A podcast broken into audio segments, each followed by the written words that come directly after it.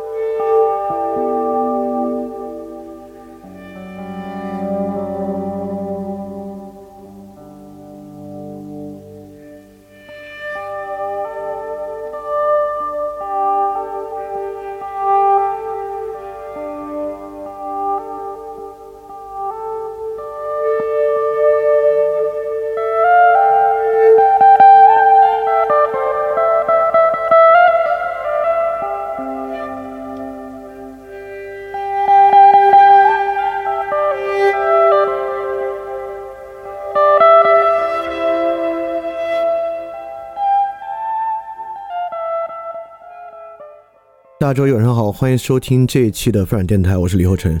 然后这应该是我们在春节前群里直播的最后一次了。那下次呢就是春节后，刚好中间可以有比较多的时间供大家把卢梭的《艾米尔》读一下。因为我知道有时候让他读那个书的话，按照大家现在的作息和生活节奏，可能还是需要多一些时间。那么这一期呢，我们依然是现实部分的节目。这个现实部分的节目呢，就是紧跟着我们对于修魔这期展开的。因为在修魔这期呢，我们很着重的谈了谈印象这个东西，所以这期呢，我们就要来谈谈跟印象相关的这个感觉。那么之前笛卡尔的第一哲学沉思录，包括探求真理的方法和修魔的这个关于人类理解，这些我们大家都呃大概给大家讲了讲了，都会发现。这两本书呢，其实不约而同都是从感觉开始的。即便笛卡尔是构建出理性主义道路认识论的人，实际上这本书呢，最开始也是从感觉的欺骗性开始的。也就是说，从笛卡尔从构建怀疑的时候，首先就是从感觉开始怀疑的。因此呢，我们可以看到笛卡尔和休谟的书也都是从感觉入手。当然，这也丝毫不奇怪。因为对我们普通的直觉来讲啊，感觉也是我们接手和认识这个世界的第一个接触的东西。也就是说，在我们寻常的想法里面，我们也会认为我们首先产生了一些感觉，在这个感觉的基础之上呢，我们再来做各式各样的判断。感觉呢，仿佛是我们认识和理解世界的第一站。那么，其实也不仅如此啊，感觉在我们生活中还扮演着非常非常直观的作用。很多时候呢，我们怀疑着我们的感觉，呃，很多时候呢，我们追逐的某一种感觉，也有更多的时候呢，我们渴望排除生活中的一种感觉。因此，感觉可以是目标，可以是动机，可以是我们避之不及的东西。因此，我们确实特别特别深入的深受感觉这个东西的影响。呃，所以说，尤其是沿着修魔这个认为印象是可靠的，尤其是印象之中的快乐与痛苦，在这之下，能不能构筑出修魔所设想的那种好的功利主义世界，就我们值得来好好的看一看感觉这回事。对，在笛卡尔的想法之中呢，感觉是应该被怀疑的，言下之意呢，就是感觉啊常常是虚假的，常常我们感觉的东西呢。并不存在，或者说我们感觉的东西啊和它实际的样子并不相称。那在这个情况之下，我们当然就对于事物有了虚假的认识啊。我们将不存在的东西当做存在的，我们将明明是这个性质的东西当做另一个性质的东西。如果真是如笛卡尔所言的话，那么当然会带来很大的麻烦。当然呢，这个也是大家生活中实际遇到的一些困境。那比如说，我们追求一种道德感，那有人就会说，那道德这个东西并不存在，它不过是人演化过程中留下一些好恶。所以说，如果还死守某种道德的话呢，它是会吃亏的。那这个东西，呃，埋藏在各种各样的实用主义、呃，功利主义理论之中。呃，不管它有没有被这么直白的表现出来，那总是在生活中的方方面面被我们感受到。啊，尤其是现在，也是一个对于语言概念和价值消解的比较厉害的环境。所以，我们很多感觉，尤其是凝结为感觉中概念的东西是否存在？啊，那在笛卡尔这里是打问号的，同样在修魔这里呢也打问号。修魔呢，像我们刚才所讲的什么道德呀，类似于爱情啊，像这样的东西，在修魔这里都认为这些虽然来源于我们的感觉和经验，但实际上呢已经是观念了。观念存不存在是一个非常存疑的东西。但是观念的初始来源，就这个经验印象是存在的啊，就我们的感觉与印象的关系是十分确定的。就像是快乐与痛苦，所以说呢，我们就应该沿着这样的方式来形成一个我们对于印象和感觉关系的理解，并且在中间呢巩固我们的本能。这大概呢就是我们上一期讲的里面比较重要的一个观点。所以说，我们就是要在这样的基础之上来聊一聊感觉这个事儿。但是疗法和笛卡尔和休谟是不一样的，因为笛卡尔和休谟虽然一个说是呃理性主义，一个说是经验主义。但在他们的体系之中，感觉都取得了一个公理化的表述，对吧？在笛卡尔那里是以可怀疑性和完备性形成的一个公理化的表述，在修谟这里是以印象和观念两分，然后又印象形成次生印象、观念的连结等等的一个公理体系的描述。那今天我们来谈谈这个感觉啊，就更多的是像我们聊聊天儿一样来谈谈感觉。我们就从我们对感觉的实际印象和实际观念中入手。来看看我们到底是怎么接触和使用“感觉”这个词汇，以及我们到底是如何形成感觉的。这绝对不是我们整个二点零节目最后一次聊感觉。就是二点零节目是围绕理解展开的嘛，在这里面理解感觉一定是非常非常重要的一个部分。因为理性主义呢，从康德、黑格尔那里再往后，实际上在这段时间里面，感觉某种程度上是被理性压抑的。但是呢。到达叔本华、齐克果、尼采、海德格这个地方呢，实际上感觉又被成为了一个非常非常核心和重要的东西。所以说，在之后我们介绍到这样思路的时候呢，如何能够更深入的认识感觉和分辨感觉，一定很重要。因此呢，今天实际上就算是一个感觉的初探吧，我们来初探一下感觉。但今天这个初探一定也有好多超出你过去。对感觉认识的部分，我相信他不管是对于我们接下来去了解卢梭和康德，呃和胡塞尔，尤其是胡塞尔的意向性的部分啊，跟今天关系其实蛮大。呃，包括对于大家日常生活对于自己感觉的分辨和理解，我相信今天这期节目啊也会比较有帮助。而且说起来，今天这个节目可能最大的一个目的，就是希望能够对大家认识和理解自己的感觉，能够提供一些启发和帮助。好，那我们现在就开始。像刚才我们说了啊，感觉就在我们每个人身上都非常明显，也是我们每个人都在面对处理的东西。有的人以比较积极的方式处理它，有的人以比较消极的方式处理它。但不管是什么样的人，感觉都是一个特别重要的课题。那首先呢，比如说，呃，其实感觉对我们每个人都非常非常的明显。我们在生活中有非常广泛的对不同事物。也对我们自己的心理状态，对我们自己产生意识非常广泛的感觉。这里面有类似于快乐的感觉，有痛苦的感觉，其实也有远远超出修魔所讲的那种更加模模糊糊的感觉。感觉在我们生活中是非常明显的。就比如说，我们有时候会描述说，呃，我这个人挺敏感的，或者我是一个很易感的人。当一个人说，比如说我说，呃，我是一个很敏感的人，言下之意就是我会产生很多很多的在生活中的感觉。那这是第一个我们对感觉的印象，就是它非常明显。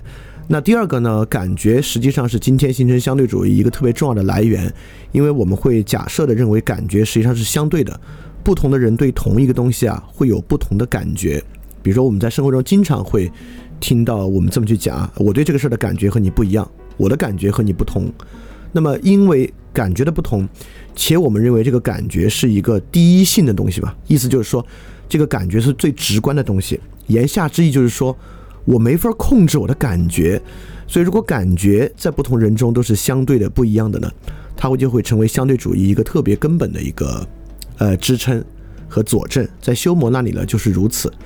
当然一会儿我们一个特别重要的东西啊，就是想让大家体会到，实际上感觉不是第一性的。我们都认为感觉是最直观、最直给被我们感受到的，但实际上并不是。感觉呢有特别重要的前提，那对这个前提的认识，以及从那个认识往下继续展开对感觉的认识呢，是我们今天很重要的部分。那到那儿我们就细说。那第三个呢，我们对感觉其实还有一个看法，就是感觉是易变的。尤其在笛卡尔那里啊，笛卡尔就说过，我们对一个事物的感觉啊是不稳定的，他会一会儿这样，一会儿那样。即便是同一个人对同一个东西，这个感觉也是变化的。包括我们有时候就会说，这个感情来，这个感觉啊，来的也快，去的也快。当然，感情就是某一种感觉，我们也会认为它来得快，去得快，它是非常易变的。正是因为这样的原因呢，我们会认为感觉靠不住，有时候呢更需要靠理性，需要靠逻辑，需要靠制度。因此呢，我们也经常给别人说，或者听别人说啊，你做事儿不要凭感觉。那不要凭感觉，凭什么呢？那言下之意当然是凭道理、凭方法这些更稳定的东西，对吧？所以我们对感觉呢，也具有这种不可依靠的特征。那么最后，当然感觉是一个与理性相对的东西，像感性与理性，那其中感觉就是跟理性高度相对的东西。嗯，这是我们今天，呃，对整个感觉的基本的一些基础。在这个基础之下呢，确实有两种很明显的生活观念。一种呢，有有很多人会觉得他是比较随性的人，呃，随性，言下之意说他生活中做事儿，或者他判断做一个决策，或者他决定对一个东西的好恶，他跟着感觉走，呃，言下之意呢，他比较少算计，他就跟着自己最直观的这个感受去做事儿。那第二个呢，就是包括很多人也认为他不怎么凭感觉，那么他就更凭道理、凭逻辑去做事儿。好，这些呢，我罗列了一些我们对感觉的基本观点和信念。当然呢，这里面也包含了对很多，呃，这个社会生活中有些东西离感觉比较近，有些东西呢离感觉比较远。比如说一个企业内的 KPI 体系，那本身这个呢离感觉就要远一点，或者说它并不容易被感觉左右。发明它呢也并不是为了去调试人的感觉，其实也是对吧？从修魔的角度，这可不就是用。奖惩去调试人们快乐和痛苦的感觉吗？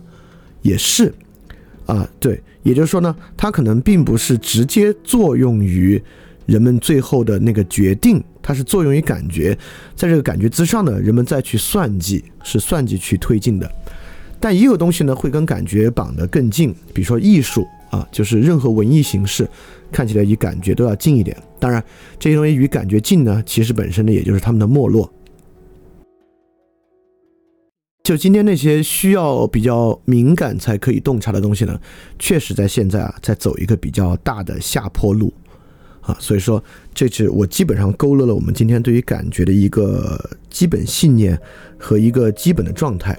好，接下来我们就要从我们可能刚才讲的没有任何新东西啊，都是大家过去就知道的。那我们从现在开始呢，就把这个问题引得复杂一点，来看看感觉到底有什么样的一面。我们先从一个看上去和感觉离得比较远的观念入手来讲，这个观念呢，我们之前在一点零的时代讲过，在二点零啊还是第一次提，但这个可能是挺关键的一个，这个东西不太容易理解，在一点零的时代就有好多同学问过不少次，就到底该怎么理解这个玩意儿？这个东西呢，就是有意识演化。那既然在二十世纪提出有意识演化这个概念啊，它当然是对应无意识演化了。我就来说说。我们先说说什么是无意识演化，我们再反过来说有意识演化，最后呢还要把感觉跟它连上。那么这个演化，我们大家都非常明白啊。对这个自然界动物，我们先把人排除，有点有点特殊。我们就从动物来讲，当然很多动物是无意识演化的，也就是说呢，动物是自然选择的。动物不光是不光是自然选择的，动物呢还是受到基因突变选择的。这个自然和基因突变这两个要素都不是动物本身的有意识决定，甚至即使是性择理论，就是性选择理论。对于动物来讲啊，这个性选择也是 compulsive 的，就是它是被迫的，而不是它自己可以决定的。所以说，从一个生物演化，就是一个动物，比如说一群羚羊的演化来讲，这个羚羊最后会不会变得脚更长，或脚更短，或者会不会产生一些别的性状，能够抵御某些遗传病，等等等等东西啊？这个是透过基因、性与自然选择的结果，而不是由意识决定的。那么。到人身上呢，就变成一个非常复杂的问题了，因为人有意识嘛，就是我们都认为我们的意识与动物是不同的。当然，也不能说我们都认为啊，现在就有好多人不这么认为，认为我们跟动物的意识其实很像。我们的意识呢，不过是一个幻象，我们是没有自由意志的。那这么想的人里面呢，就有我们上一期的修魔。所以修魔在上一期我们讲到啊，修魔其实构筑一个内在决定论，而且修魔呢也是演化理论或者演化思路。最早的奠基人之一，因此在修魔这里呢，其实塑造出的是一种无意识演化，也就是说，在修魔这里呢，人的演化是具有必然性的。正是因为这个原因啊，我们要去区分修魔的印象和我们今天讲的感觉，才要从无意识演化和有意识演化的对比上来看出来。这个无意识演化还很容易说，意思就是说，人会怎么变化啊，不由他自己说了算。他是只能遵从于必然性而没有自由意志的。那在修魔这里呢，就是它会产生很多印象，这些印象呢会产生一种叫恒常连接的衍生印象，就说每次都如此。比如说我每次吃苹果呢都过敏，所以说我产生一种恒常连接的印象，就是有一种因果性。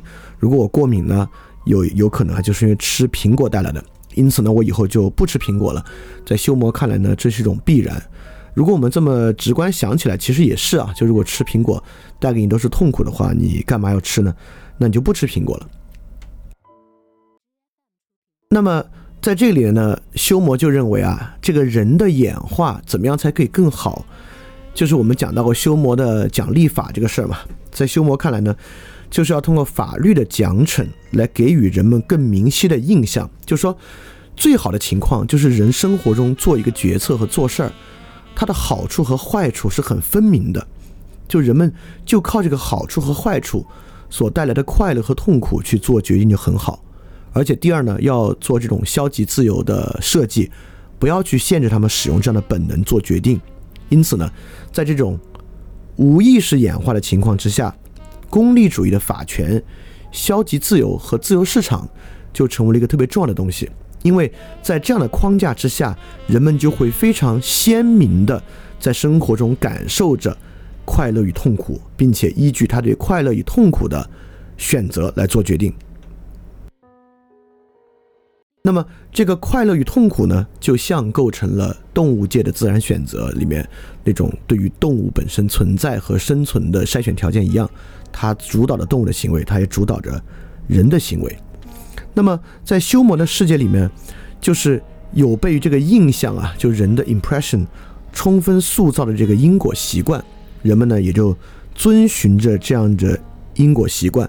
在修魔里面也说过，学到也说到了，在很多情况之下，在这个印象不充分的时候，人们也会形成一些因果习惯。比如说修魔，因为他是个不信教的人嘛，比如他说神迹就是这么一个东西啊，那这些东西呢就会被塑造成盲目的迷信。所以在这个情况之下啊，也就是说，在修魔的世界里面，一个非常重要的东西，就是你脑子里面所相信这个因果性啊，有没有足够的证据和足够的印象来做支撑？那么，如果我们要把印象和感觉做一点互换呢？感觉在这个修魔的世界里，就是一种经验丰富。这是一种什么样的经验丰富呢？就是这个事儿里里外外的好坏，这个人都体会过。就生活中什么好什么坏，做什么事儿会带来快乐，做什么事儿会带来痛苦，这个人都体会过。因此呢，他就可以对自己的生活做好的决定。这是基本上修魔的一个观点。好，所以在修魔这里啊，人的经验就是一种对于好坏的更多的积累，对于快乐和痛苦经验的不断积累。笛卡尔呢没有经验这回事儿，笛卡尔呢就是完备性。完备性我们明白啊，是一个零和一的概念，也就是说，它要么是完备的，要么呢是不完备的，它是不存在中间过程的。它甚至不像修魔这里，这个经验多寡也是一个渐进过程。在笛卡尔那里，要么完备，要么不完备，是没有中间过程的。所以笛卡尔世界呢，更没有这个不断去积累的过程，它就是你要么通过纯粹的怀疑抵达那个完备性。要么呢，就处于一个非完备的状态。在这两个情况之下，实际上在笛卡尔和修谟所设想的世界之中，都少了一个特别特别重要的东西。而这个东西呢，与我们要说的这个有意识演化非常相关。而这个有意识演化呢，与每个人处理自己的感觉这事儿有非常莫大的关系，因为。所谓有意识演化，它几乎可以和自由意志更好换用，因为自由意志不断更好换用。那么，如果有自由意志不断更好，就说明我们可以应对、塑造我们的感觉。因为刚刚才我们说了，感觉是第一性的嘛，我们不由自主的认为感觉似乎不是我们可以控制的，就是，呃，我们可以控制的是感觉之后的反思。等等的事情啊，但我们怎么感觉一个事儿呢？好像是不太可以控制的。他可能唯一控制的方法就是反复去适应它。比如说，你不爱吃苦瓜啊，每次吃苦瓜都给你带来痛苦，但就逼着自己去吃，这好像是你可以做的啊。可能吃久了之后稍微习惯点儿。就我们对于感觉的这个控制啊，或者对于感觉的把握，可能有一个很大的想法，就是类似于这样的习惯。但是呢，还不是。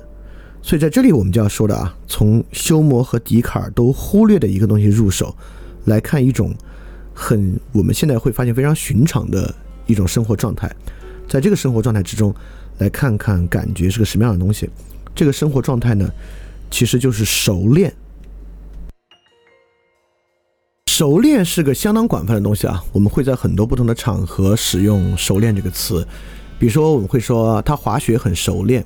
那我们在说他滑雪很熟练的时候呢，我们说的啊是他的身体控制，对吧？是一个 motor control 的这样的事情。那么这个滑雪熟练呢，甚至跟修魔的关系还比较大。它可以在修魔的快乐和痛苦的框架之中得到一个解释。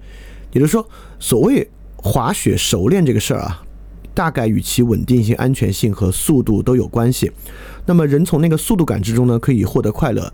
从摔倒等等的事情之中呢，可以获得痛苦，所以滑雪的熟练呢，依然可以看作是一个快乐痛苦主导之下的一个生理习惯的形成。OK，这是一种熟练。这个熟练呢，在修魔那种累积世界里面有，但另外一些呢，就未必开始有了。就比比如说第二个，我们说，哎呀，这个人讲课讲的挺熟练的。那么当我们说讲课熟练的时候呢，他可能就不是一个 motor control，他就不是一个。身体动作的控制了，但如果如果你强调这个语言实际上就是一个生理控制的话，那暂时聊不到一块儿去。那至少我对于语言的观念，就是绝对不可以把它还原为一个身体控制方式啊。那么这种语言，由于它脱离了直观的身体感受，因此呢，和快乐与痛苦的感受能不能形成一个因果律，它至少看起来啊，就比这个滑雪要远得多。所以讲课之熟练呢，就是其中蕴含着一些其他性质的可能性。尤其是当一个人讲课熟练的时候，我们说的还不是他之前深思熟虑，不是说他在讲课之前把稿子都写好了，他读得很熟练。因为读得很熟练，比如说我们说新闻联播的播音员，他们确实就读得很熟练。那么这种熟练有时候还是一个 motor control，对吧？就如果纯读的话，可能还是一个 motor control，但是当他就类似于像这个状态，他比较脱稿讲的时候呢，那这个讲的熟练其实并不来源于他的，或者并不单单来源于他的深思熟虑，也不单单来源于他之前的准备。那么过程之中的感觉和这种感觉本身的调试，实际上是一个非常非常重要的东西啊。因为我讲了已经这么多次了嘛，实际上每次讲的过程之中，我对于我讲的话的感受和在这个感受之上的调试，就是就成为中间一个非常重要的部分。那么第三个，我们也经常说啊，有这个人啊，对这种人际关系驾轻就熟。我们说驾轻就熟的时候呢，基本上也是在说他很熟练。那么在一个人际关系之中老练熟练，它就更不是一个 motor control 了。它不仅不是一个 motor control，在这样的老练熟练之中，很多时候我们还可以感觉它与快乐和痛苦其实关系是不大的。因为每每在这种情况之下，我们更多的会引入像同理心啊、理解他、善解人意啊这样的东西存在。如果要把同理心直接简单的换用作啊，因为他有同理心，所以他在人际关系中很开心，那完全不是啊。这是我们上一期结尾回答的几个问题里面非常重要的一个，因为很明显看上去同理心似乎是一个比快乐和痛苦要更深的本能，它也并不仅仅带来快乐。而同理心是不是一个可以逐渐熟练的东西呢？当然是，对吧？我们如如果一个人你的。社会阅历稍微丰富一点啊，你当然能够知道同理心似乎有天赋的一部分，但更重要的一部分呢，就是随着你与人沟通和交往的过程中，逐渐逐渐积累起来的。而同理心本身呢，它也不是一个对他人的推理和分析，很多时候呢，这个东西与感受大有关系。因此呢，我们把纯粹 model control 当做一个意识比较淡的行为。而把类似于使用语言或者人际当做一个更有意识的行为，那么一个意识色彩比较淡的行为，像是尤其是各种运动啊、游泳等等的这种熟练，来源于反复，来源于这个过程中快乐和痛苦的调节，是可以理解的。但是对于有意识行为来讲，对于有意识行为、语言行为和人际行为等等来讲，比如说画画也是一样，那么这个熟练。兴许就不是由快乐与痛苦调节的，那么到底是由什么调节的呢？这个里面感受扮演了什么样的作用？这就是一个很重要的东西了。好，那既然人际交往和讲课本身是一种熟练，那么在这个情况之下，我们就要去看看这个熟练中啊有一个断裂之处，在这个断裂的地方呢，我们就能找到感觉在里面扮演的作用。感觉在休谟和笛卡尔那里也扮演一个非常重要的作用，这是休谟和笛卡尔特别特别关注的一个问题，就是什么是符合真的。比如说笛卡尔最开始的这个担忧啊，就是人的感觉是有欺骗性的，它不是真实的。那休谟就认为呢，人的理论和因果是有欺骗性的，但是人的印象和感觉呢，在预定和谐的自然条件之下是真的，反而理论不是。因此呢，他们俩对于感觉是不是真的这个事儿都非常非常的关注。也就是说，感觉在他们那里有一个特别重要的张力，就是它与实际情况是不是符合很重要。比如说笛卡尔举的例子啊，笛卡尔就说：“你看你在梦里也能感觉自己穿着衣服，感觉自己坐在火炉旁边在做一些事情，但是那个是梦啊，说明这个感觉是假的，它是不存在的事情。”因此，感觉呢是有欺骗性的，这是笛卡尔举的挺爱举的一个例子，这个梦境，对吧？那休谟举的例子呢，就是个感觉是不是真正反映的存在之物的状态？休谟就认为呢，这个快乐和痛苦啊，因为预定的自然和谐，它就是反映着真实的状态。也就是说，休谟并没有关注存不存在这回事儿，当然他也关注存不存在，但休谟可能更加关注于存在性质。也就是说，你感受到的存在性质是真实的，不管是快乐还是痛苦，都是真实的。因此，在这个情况之下呢，笛卡尔和休谟分别就这个感觉真不真实有了一个这样的判断。笛卡尔的真不真实呢，在梦的例子里面更偏向存存不存在；休谟判断这个真不真实呢，在他这个快乐与痛苦的例子之上啊，更加倾向于这个性质是不是符合。那么我们换用到刚才两个事情之上，第一，比如说在讲课，在我讲讲课的时候啊，对于我将要讲出的东西，我比如说对于我刚刚讲出的，我的感觉是什么呢？就什么是真的呢？也就是说，从这个笛卡尔角度来讲啊，就是这句话有没有真的被讲出来，好像我确实丝毫也不怀疑这个事儿。那从修魔角度来讲，什么叫真的呢？也就是说，他在意的是我讲出这句话我快乐吗？我讲出这句话我痛苦吗？但是说实话，对于讲了好几年，我似乎也并不是在里面去分辨是不是快乐和痛苦。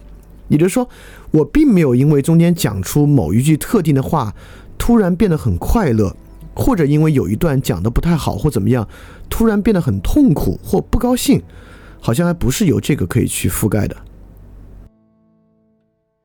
第二个也一样，比如说一个朋友很多，然后也都把周围的朋友照顾得很好，让周围的人都非常需要他的这么一个人来说，对于他将要进行的言行或他已经进行的言行。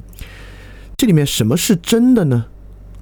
同样，他好像无法落在那种存在论和性质论的角度去判断这样的真假。也就是说，我们无法去描述这个感情是不是符合某种真相来描述它。有意识行为好像远远不仅仅是一个是不是的判断，就我们不能够说这个东西啊跟过去的某种情况像不像。也就是说，当我们在面临一个朋友的处境的时候，好像我们心里想的不是，或者我们感受的不是好。我此话一出，他又出现了过去那样的快乐。我要的就是这个。有时候不是，对吧？你你你有时候甚至那不是快乐和痛苦可以决定的，就是尤其是当你上升到什么什么好生活之类的东西啊，它就不是 pleasure 和 pain 这个层面的事情。很多时候呢，它会比较杂糅。都是有可能的，甚至你的你根本就没有往这边想，所以说这个是不是的问题，其实并不是在于人际意识中有意识行为的感觉可以去推进的。那到底是什么呢？在这个有意识的感觉之中，我们想切换的这个视角啊，它既不是一个能不能用完备性证明其存在的视角，也就是说，形如我们去证明爱情存不存在，能不能还原为一个。生理和电信号指标这样的东西来证明啊，确有一种状态，它叫什么都没关系吧。这个 love 确实是一个与其他意识行为有区分性的状态。因此，当我不管是讲课还是在人与人这个交往之中感受到 love 的时候呢，它是真实存在，这个感觉非虚，它不能这样。相反呢，它也不能是过去某种快乐和痛苦经验的恒长连接。也就是说，过去啊，跟这个朋友交往的时候，我一直这么对待他，他都很开心。所以说呢，我现在这样对待他，他依然可以复制过去的开心。人跟人的关系好像也不是一种恒长连接的因果连续。好，那这个感觉既不来源于完备性，也不来源于这种过去经验的恒长连接，它来源于哪儿呢？我们要举一个例子来说明这个感觉的问题，就是影子这个例子。大家不要小看我们对影子的洞察，影子是个非常非常重要的东西。首先啊，我们都广泛的感受着影子，而且在理解影子这个问题之上，人非常的特别。比如说，我这里就有这个照片，这个照片啊是这个山脉上这些影子。那这些山上的影子是什么呢？你感觉到什么呢？当然啊，我觉得任何人都能看出来，这个山上的影影子其实是云的影子，是云投影到山上形成的影子。一般啊，我们看到这样的一大片云投影到山上，我们都会觉得挺漂亮的。但在享受这个漂亮之前，实际上我要先说出这是个多么特别的东西。特别之处就在于影子存在嘛，这是一个非常非常笛卡尔和休谟的问题，也就是说。当一个感觉或一个印象，影子当然是给予我们印象啊。这个印象要指向这种存在之真的话，影子就是一个挺特别的东西，因为云存在，影子其实不存在。其次，能够在一个看不到云的地方，仅仅看到山上的影子，就知道是云的影子，实在是一个非常了不起的感觉。动物是能够对影子有所感受的，但我们做过很多实验，动物对影子呢有两个感受。第一个呢，动物知道阴影处是凉快的，所以动物呢，一般比如说在非洲草原之上，动物也会选择在树的阴影下面休息，因为那地方比较凉快。第二呢，动物也能从影子的移动上被 alert，就是被警觉到。比如，如果你你们家有猫，你你你猫睡在什么地方，那是个影子，比如说你的影子吧，你起身起来，那个地上影子光影的变化会让动物被 alert，它会感受到这样的危机，就会很警觉。但是就仅仅到此了。人可以通过影子判断很多东西。我们可以没有看到云，就知道山上的影子是云投下的影子。我们可以通过影子判断，这是一个人在向我走过来，他从什么地方走过来。我们可以用影子做各种各样的东西，也有很多艺术家用影子来进行艺术创作。在我们的神话之中，我们也认为踩住别人的影子，似乎就会对那个人形成一种什么样的影响。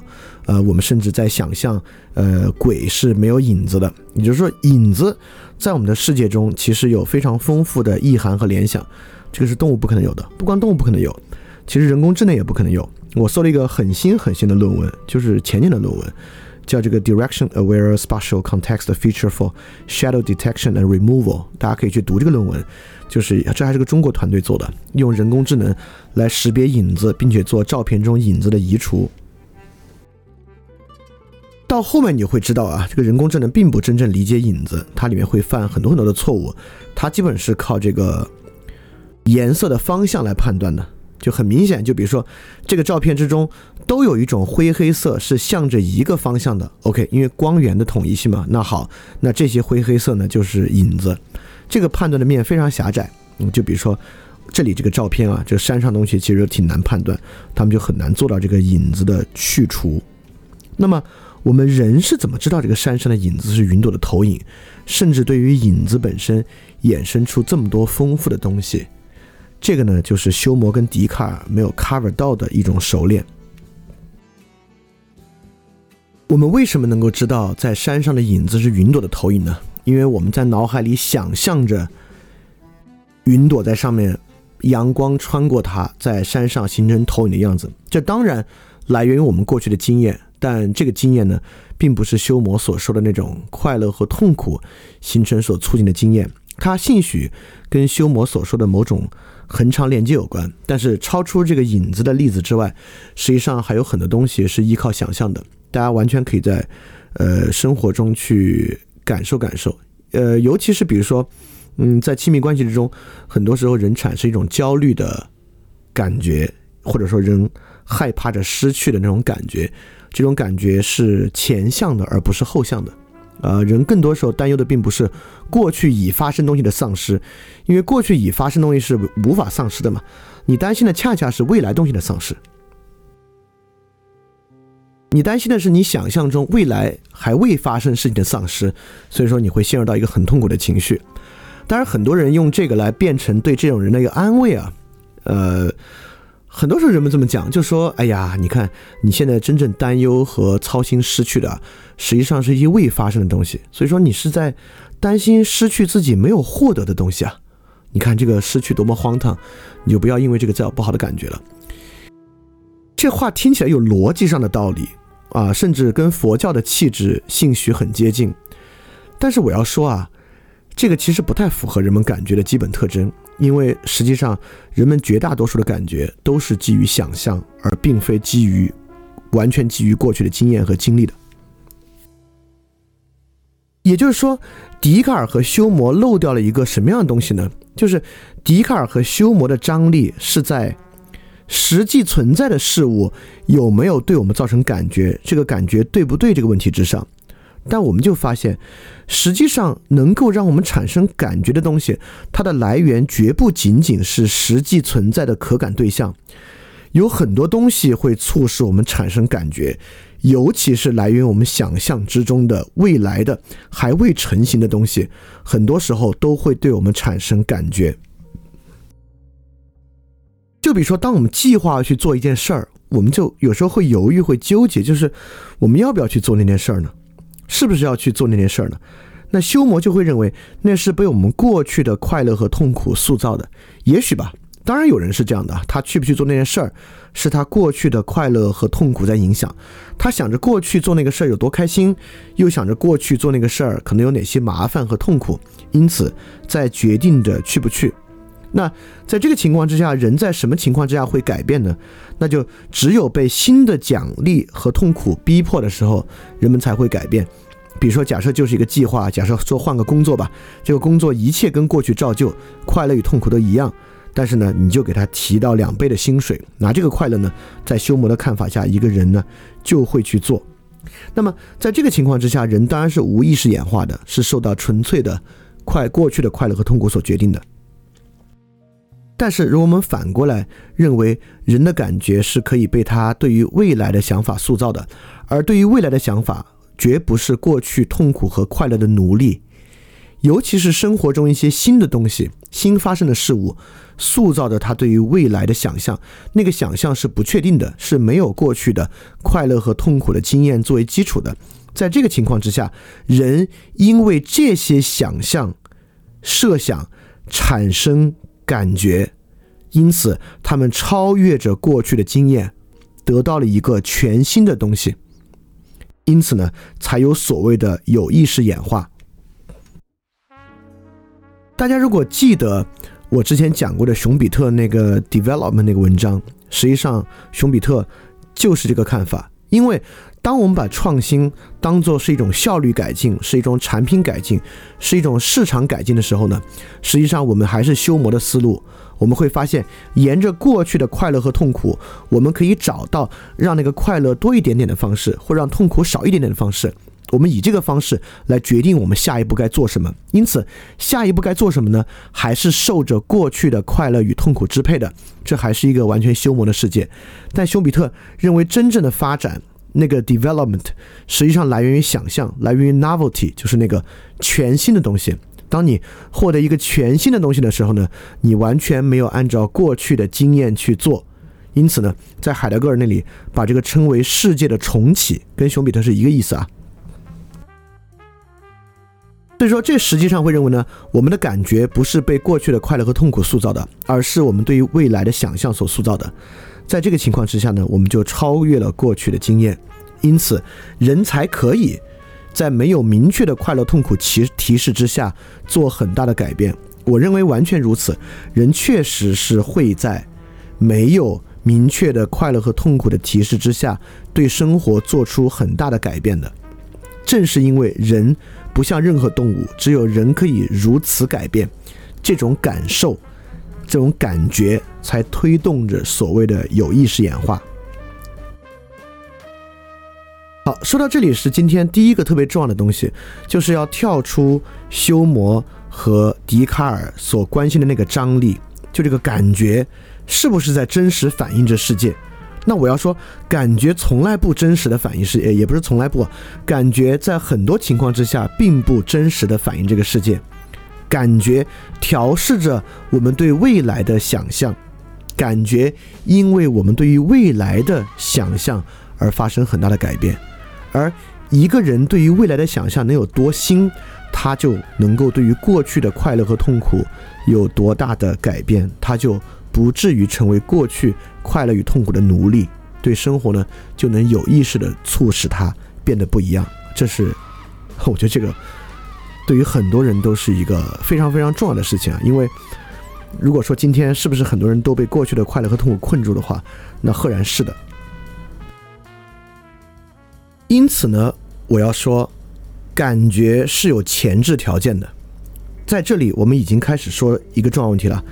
感觉不是第一性的，感觉不是我们被直接给予的那个玩意儿，我们在那个玩意儿之后去做判断和分辨，不是，有很多前置条件在左右着我们的感觉。例如刚才说的，对未来的想象，实际上在左右着现在我们对于什么事的感觉。只有对未来的想象是空的，是不存在的时候，我们才严格的受到过去经验的控制和束缚。好，这是个很重要的。第二，我们再从一个角度来看看感觉的前置条件是什么样的，就是错觉。笛卡尔呢就认为我们有纯粹的直观被给予的错觉。比如说一个最好的例子就是把筷子插入水里啊，这个筷子会弯折。在笛卡尔看来呢，这就是个错觉。这个呢，就证明着感觉是不可靠的。但我们真正回想啊，在我们小时候，我们无数次的看到筷子插入水里，在我们可能要去搅拌、拿筷子去拌果针、拿筷子去拌板蓝根的时候，都看到了。而当我们自己，比如说你在泡澡的时候，你在游泳的时候，你也会发现，透过水面看着自己的身体，和在空气中是不一样的。你有没有哪一刻怀疑你自己变了？怀疑筷子被折断了？没有。实际上，并没有人怀疑筷子在水里折断了。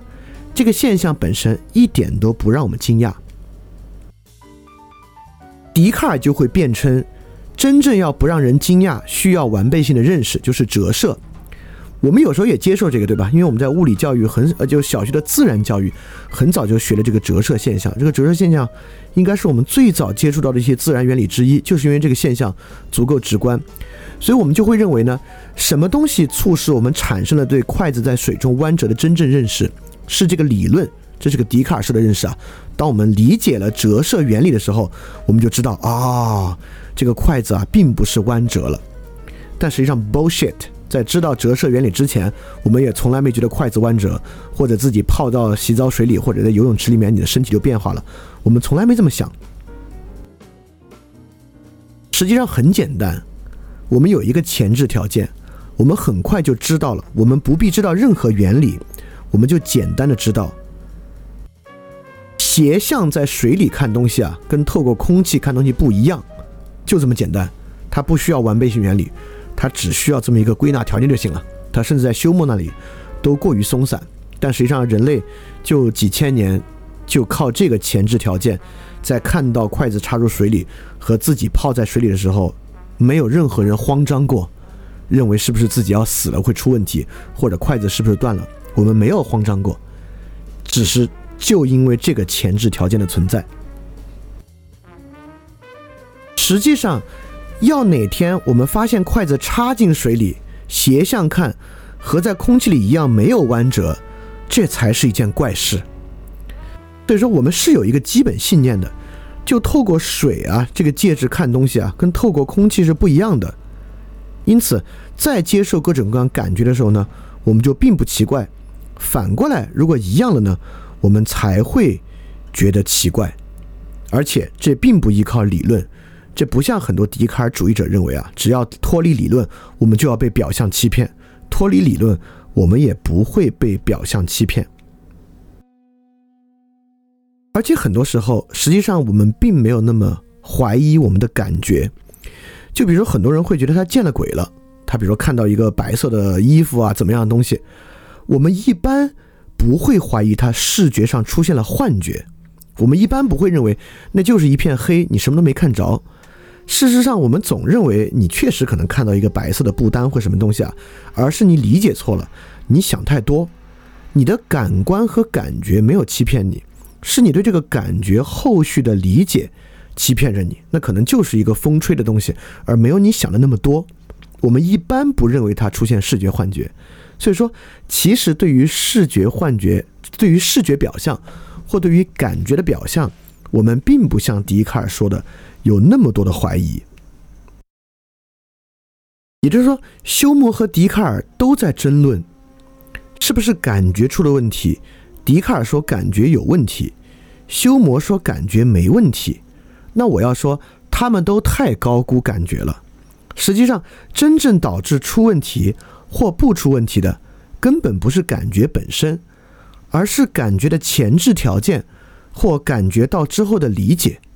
真正问题出在这儿，而不在感觉能不能支撑一个对世界的真实理解之上。好，因此呢，现在感觉形成了一个结构，也就是说，在笛卡尔和休谟那里，感觉可以非常单纯的，像一面镜子一样，当做我们对某个世界存在之物的反应，一个 reflect，就感觉本身就是一个 reflect。但是到这里呢，不是了。感觉不是一个 reflect，感觉是由它的一系列前置条件构成的，所以我们就从这里往下来看，感觉是受到什么样的前置条件构成的。因此，我们去发现我们该如何理解我们自己的感觉，以及如果我们要去调试我们的感觉，让它成为一个更真的感觉，应该从哪里入手？好，我们再举一个例子，就是魔术。我们都看过魔术，而且看魔术让人很有感觉，对吧？你看到魔术最后包袱翻开的一刻，会感觉非常惊讶。你看，我都不由自主的说，会感觉非常惊讶。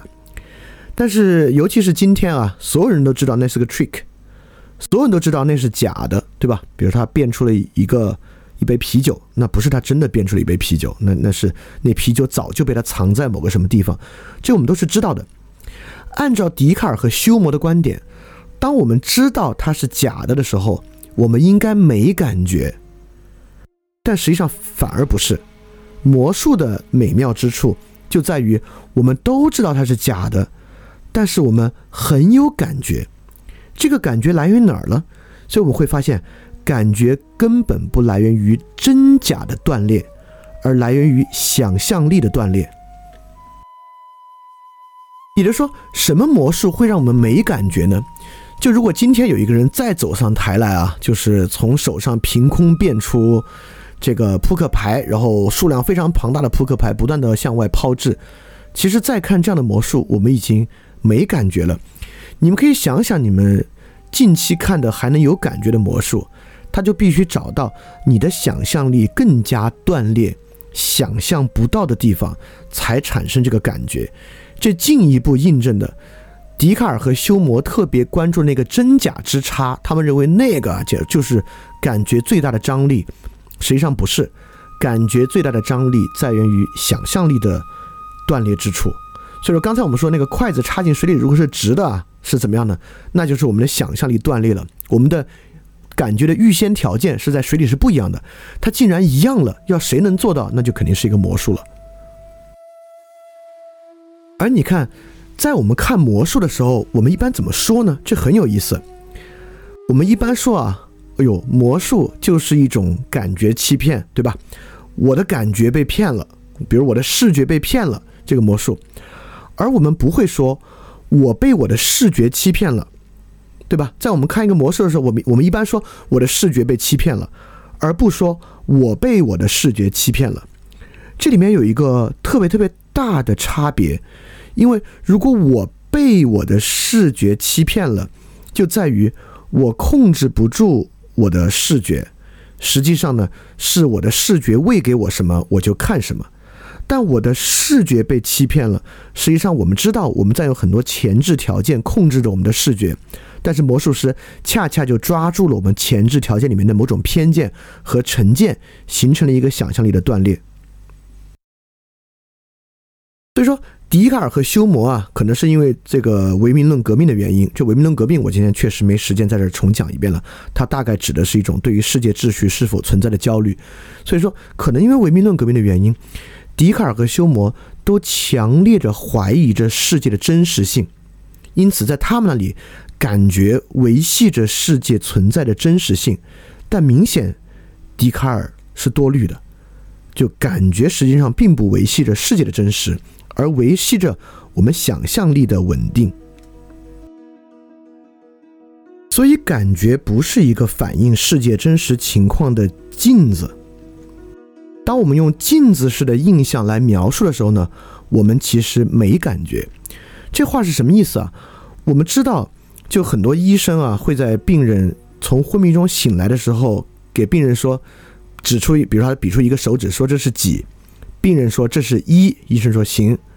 实际上，在这个过程中，对于这是一这个事儿，我们是没感觉的。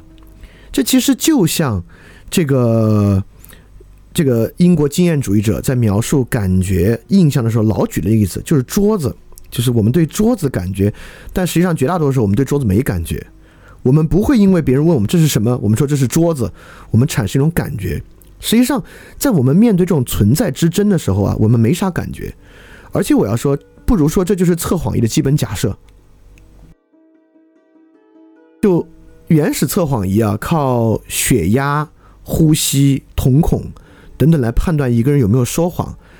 你不如说这个测谎仪的根本前提条件，就是说我们在我们在复述一个实际存在着的真的东西的时候，我们没有感觉。只有在我们撒谎、在我们想象的时候，我们才有感觉。这与笛卡尔和休谟要的刚好相反，在他们这儿，感觉指的就是我们能不能如实的描述和感受到世界之真。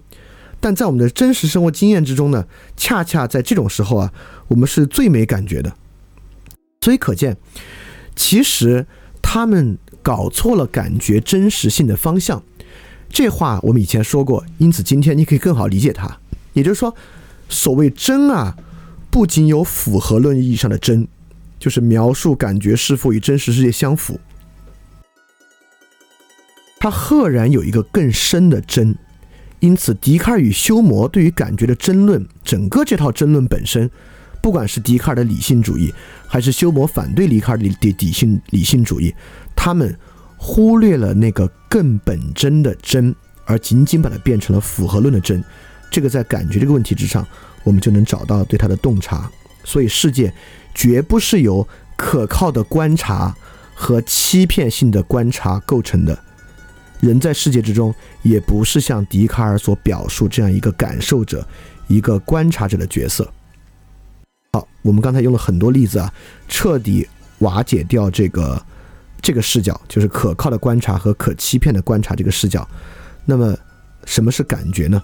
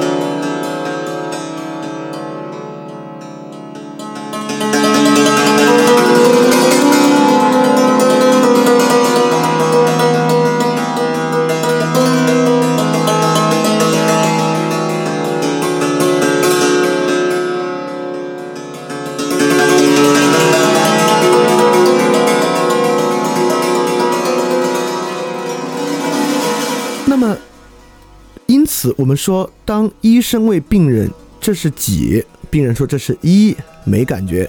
当别人问我们这是什么，我们说这是桌子。在我们面对测谎仪，别人说今天是二零二零年一月，你是在进行一个测谎。我说是。当我这么复述的时候，我没有感觉。那么什么时候我们才有感觉呢？因此我们要关注这个东西，就是感觉生灭的问题。为什么我要说感觉生灭的问题？啊，这个与佛教的对应关系还很强，因为佛教实际上是对感觉有某种否定性的。那佛教对感觉的否定性，恰恰就在于要让人观察到感觉的生灭，因为感觉有生有灭，因此它并非真实的。因为如果真实的东西是应该持存的，要通过感觉的生灭去洞察它的虚假性。好多特别持存的部分呢，我们不必。因为感觉的生灭，就认为感觉有生有灭，甚至感觉有短时间性，它就是个假的玩意儿。实际上不是的。所以说，我们先回到一些西文词汇，西文里面与感觉相近的词汇很多，有 feel，有 sense，有 perception，有 emotion，有 intuition，有 impress。impress 就是修魔讲的这个印象，这个印象在里面是一个最被动的词汇。这个 impression 在拉丁文里面就是被动式的挖掘，就是 dig into，挖掘这个词的被动式 impress。因此呢，修魔还真是用对了一个词汇，因为在修魔那里啊，人对于外界产生的印象是个被动的，也就是说，它跟想象力这些根本没关系，它指的就是一个外界实存事物达到你这个镜子之上产生的感觉。当然，这个是从洛克那个地方一脉相承的。所以修魔呢特别关注 impress 和 emotion，就是你被动的感受到之后呢，你是高兴啊还是痛苦啊？这是修魔的关注。那 feel 指的就是一种直观的对它的这个感触，比如说 taste、touch，这是它的这个希腊词汇词根的意思。feel。那笛卡尔呢就很关注这个东西。你看笛卡尔举的例子啊，全是摸着摸着一个皮毛啊，感受着火的温度啊，类似这样的东西。那笛卡尔呢，关注的就是 feel perception 这样的东西。认他认为感受呢，就是我们对于一些实存物体物体啊，当我们接触它的时候，我们主动接触它的时候，怎么理解它？它是什么性质？它是不是存在？这是很建构性的。但实际上呢，真正我们所说的，哎呀，我我对那个人很有感觉。更多的时候我们会说 sensation，对吧？比如说一个很敏感易感的人，我们不会他说什么，他是一个 perceptive 的人，那这指的是有洞察力。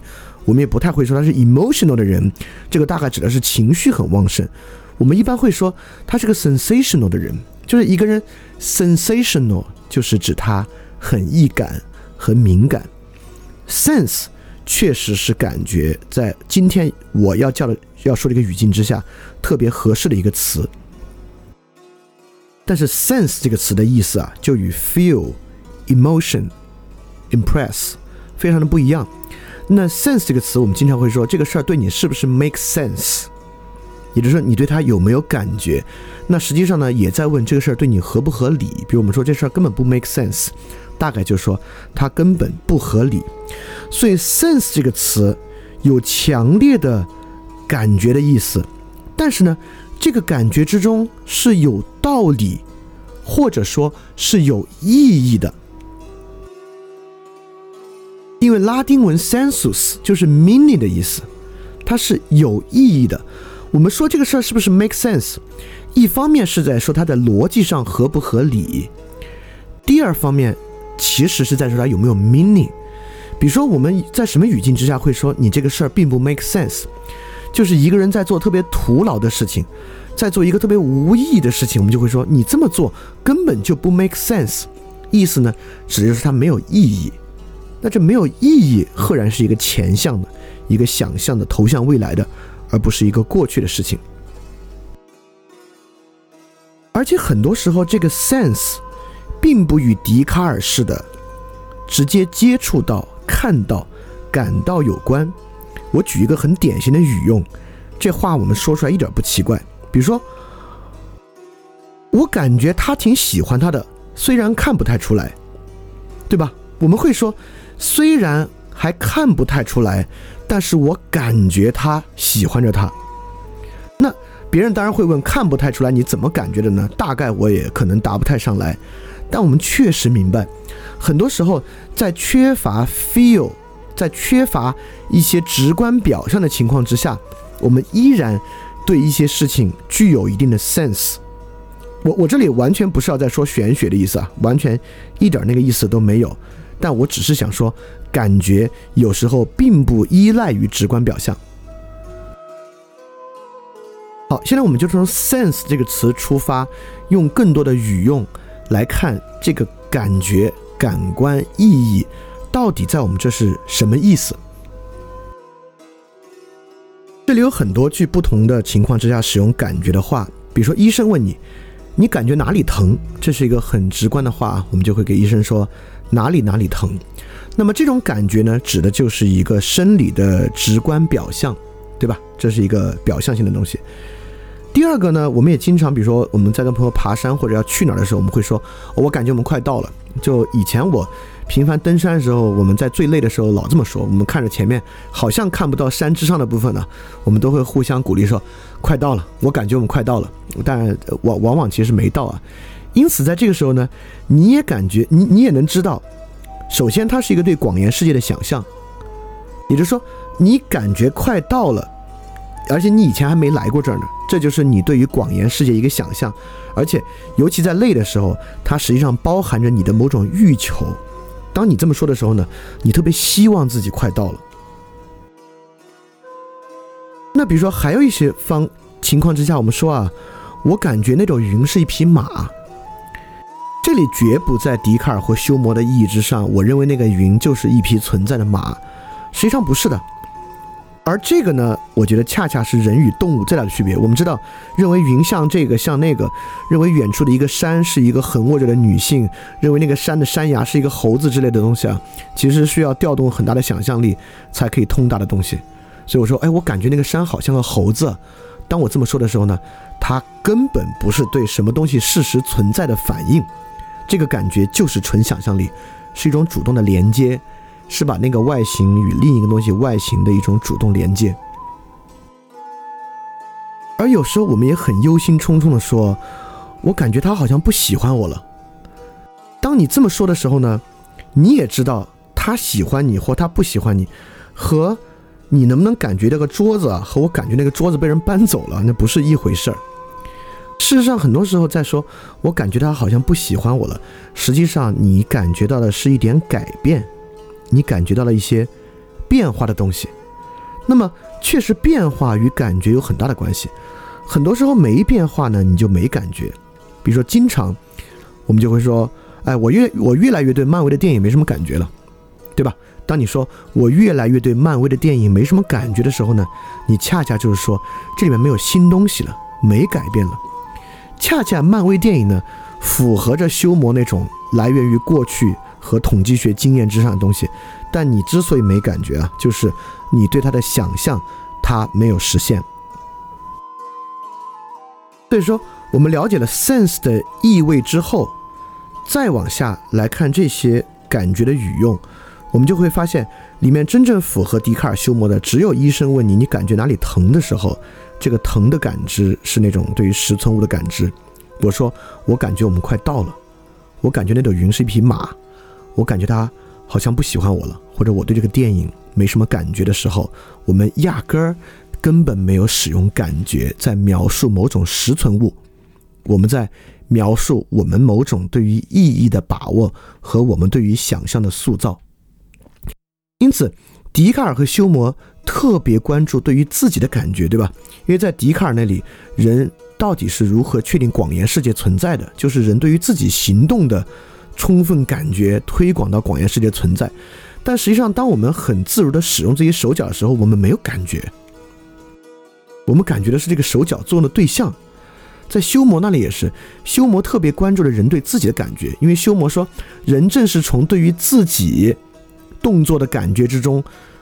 产生那个奇奇怪怪的永恒连接的想法的，但其实也不是，人其实真的不太关注这个东西。就笛卡尔和休谟特别关注人对于自己的感觉，但实际上恰恰重要的是人在用自己的想象投射着对于外部的感觉，这是他们可能错过的。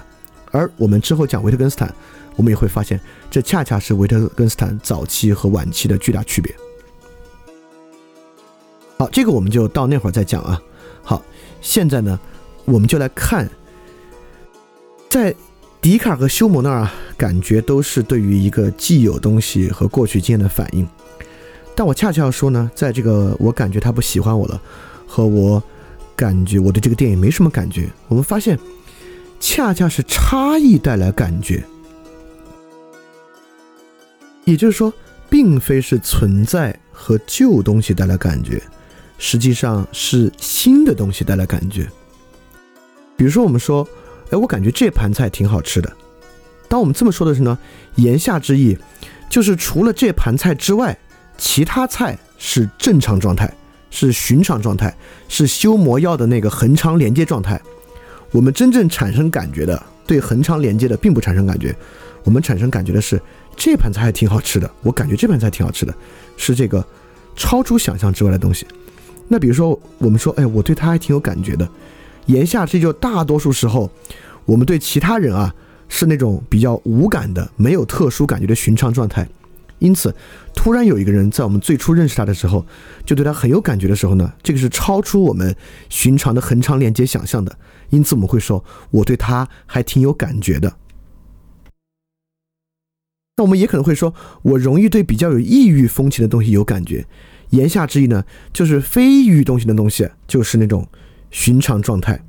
而有时候我们也说，比如说，呃，我有一次针灸啊，我可能就会给别人说，我感觉不到我的左脚了。那而且我，呃，这很有意思啊。我们平常恰恰不会经常说，哦，我感觉到我的左脚了。你不会啊，就是言下之意就是说，我们可以自如的使用左脚，是个寻常状态。这个寻常状态是没感觉的。根本不会说啊，我感觉我的左脚。那只有在他进入异常状态的时候，你才会说我感觉不到我的左脚了。好，我们举了很多异常的例子，我反过来举个不异常的例子来看怎么理解这个事儿。这个话呢，我们也经常能够听人说，比如说有人说我每次在淘宝上买东西都感觉挺开心的，应该会有人这么讲。那当他这么说的时候，仿佛修魔那个玩意儿是存在的，就是有好多东西啊，它没有变化，但都能让人开心。在实际生活中呢，也会出现，仿佛啊，经济学意义上那个边际效用递减这个效应还不存在，它一直维持的那种感觉。有人是这样，比如说有人天天刷抖音，天天玩游戏，都挺快乐，就玩一样的游戏，都能维持住那个快乐。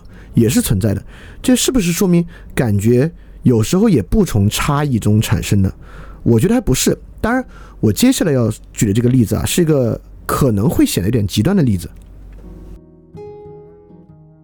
我就觉得，如果在真实的生活中啊，可能听的人也会有这样的感觉吧。也就是说，你对于很多一再重复的东西还有感觉。就比如说在淘宝上购物，也并没有金额的高速上涨，你每次都买了一两百，你都很有感觉，都很开心，是不是？其实应该反过来看看，你对于生活的感觉是不是越来越糟了？因此，我们也知道，有时候这个差异啊，是来源于寻常状态的变化，就就是即便这个淘宝的刺激跟过去都一样。但生活的糟糕却在想象之外，就每次在淘宝上买东西都感觉挺开心的，是因为在这段时间中，生活本身的糟糕感觉越来越低了，趁着这玩意儿开心量还挺大。而我们，我我这么说还不是这么一个孤立啊，而我们确实会发现，当我们生活不再有差异和新东西的时候，往往在这个情况之下。人们才寻求着酒精或其他东西，比如说很多人去蹦极啊什么这些东西的刺激，对吧？恰恰是当生活不再有差异，当我们不再 sensational，不再有那种感觉的时候，我们开始追求的这些东西，能够让我们产生一些外物带来的差异和感觉。所以，至少在这个差异带来感觉的这个基础之上。我们能看到，如果说感觉有真假啊，那在这个地方至少有一个启发性的方向，就是有一些 authentic difference，就是有一些差异啊是本真性的。就比如说我对他挺有感觉，那这个差异呢，并不依赖于我生活中遇到其他人每况愈下，我。见了一堆烂人，那遇到一个还不错的人，就对他挺有感觉。Sometimes，有人就是遇到这样的事情啊，就比如说，他他他他谈的前一段恋爱真是非常糟糕，因此他他遇到一个还正常的人，他就很有感觉。啊，而而且旁人也会提醒他，对吧？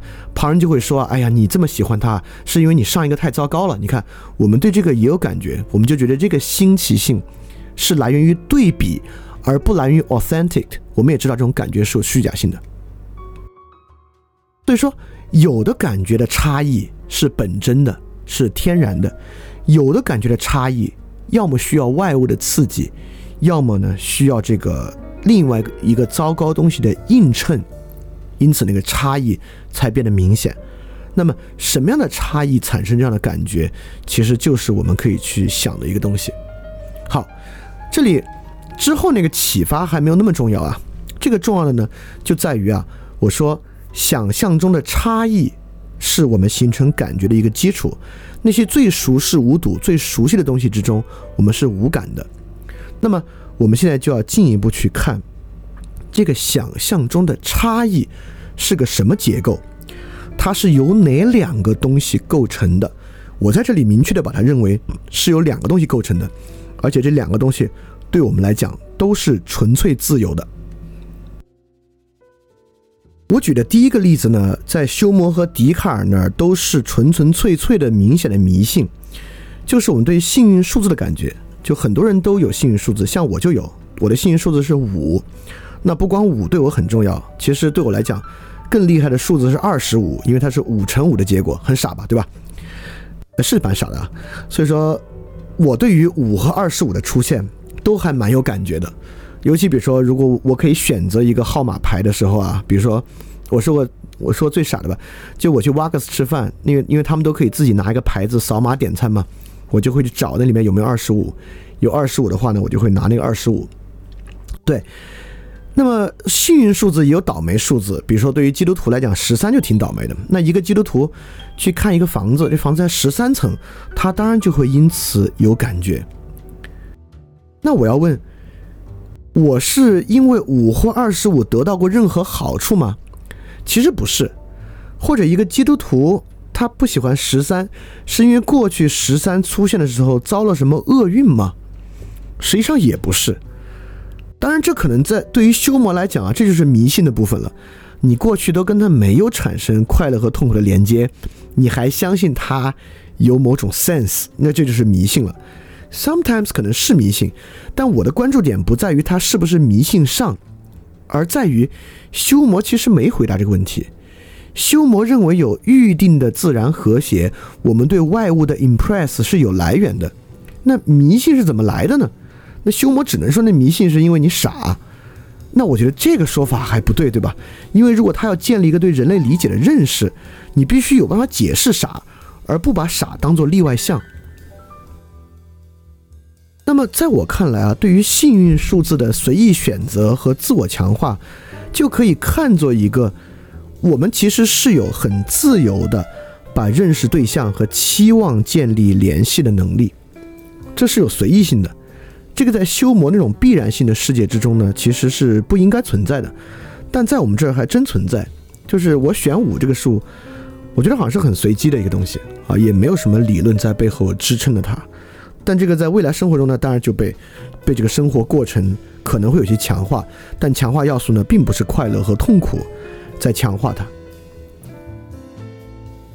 当然，对于人可以自由的将认识对象与自己的期望或想象建立联系，好多人呢也不这样。所以说，有人逃避这样的自由的，就是人可以想象这个感觉对象的自由。当逃避的时候呢，他特别期待有一个奖惩分明的环境，他能够生活在一个奖惩分明的环境之中。也就是说，我们都知道，不管是自律、道德等等，兴许都与这个想象感觉对象的自由相关。但每次当我们呼唤严刑峻法的时候，实际上呢，就是我们要逃避这样的自由。我们想逃避人能够自己自由想象的自由。我们愿意去相信一种修模式的，我们就给予他足够的痛苦和足够的快乐，让他能成为一个更好的人。好，这是第一个啊，我想说的呢，就有时候我们产生感觉是需要受到一个外物的刺激的，或者说绝大多数时候我们产生感觉是需要一个外物的刺激的。在修魔那里，我们对什么东西产生感觉呢？就是过去曾经让我们快乐或痛苦的东西，我们产生感觉。在我们的生活中也有，但我想说，它不像修魔所讲的那么必然。实际上，对于什么东西能够让我们产生快乐和痛苦，我们是有自由去界定和选择它的能力的。比如说，有时候你选择喜欢上一个人，尤其是很快的情况之下，实际上吧，他也没有什么快乐和痛苦，有那么多的恒长连接带来，你就是做了这个决心，这个决定。在海德格尔那么把这个称为一个决断，那个决断如果真做了之后呢，那你就是受到了这个强烈的感觉，这种自由是存在的，就形如我们很随意的选了一个幸运数字一样。好，这是我说的构成感觉的第一个前置要素，就是这个刺激源。为什么在这里是前置要素，在休谟那儿不是？在休谟那儿呢它是过去经验带来的，在我看来呢，它是可以自己选的。因此呢，它是一个自由的前置要素。那第二个是一个更重要的东西，什么到底构成了我们的感觉？我举个例子啊，这个例子一举完你就明白我要说什么了。我们就用幸运数字二十五来说，就比如说我列举三种我看到二十五的状况，你来看看，你来想想，如果你的幸运数字也是二十五的话，你会有什么不一样的感觉？第一个呢？就是我走进 Wagas，看到哦，这个点餐牌还真有二十五，我把它拿出来放到桌上。第二，在去 Wagas 之前，我打的那个出租车的尾号就是二十五，那个出租司机给我打电话，他的手机尾号也是二十五，那个 Wagas 在路上的第二十五号，我进门去他那个地方是牌子上二十五，点开之后今天的特价咖啡刚好卖二十五块。当所有这些二十五共同出现的时候，我的感觉会不会是比第一个单独拿到号牌更强烈呢？好，这个你可能还觉得啊，这是二十五的反复刺激，你当然高兴了。那第三个条件就是说，没有刚才那些二十五啊。然后我今天去瓦嘎斯呢，是约了我喜欢的人，我要给他表白。然后我进瓦嘎斯去看有没有二十五啊，有二十五。我把二十五拿出来点餐，我会不会比第一个单独看到二十五感觉要更强烈？当然会，对吧？因此我们会发现，你的感觉有多少，这个想象还不光是二十五这个数字对象，它有一个特别重要的前置条件，就是一个 event。也就是说，在笛卡尔和休谟那里，人似乎是一个仅仅。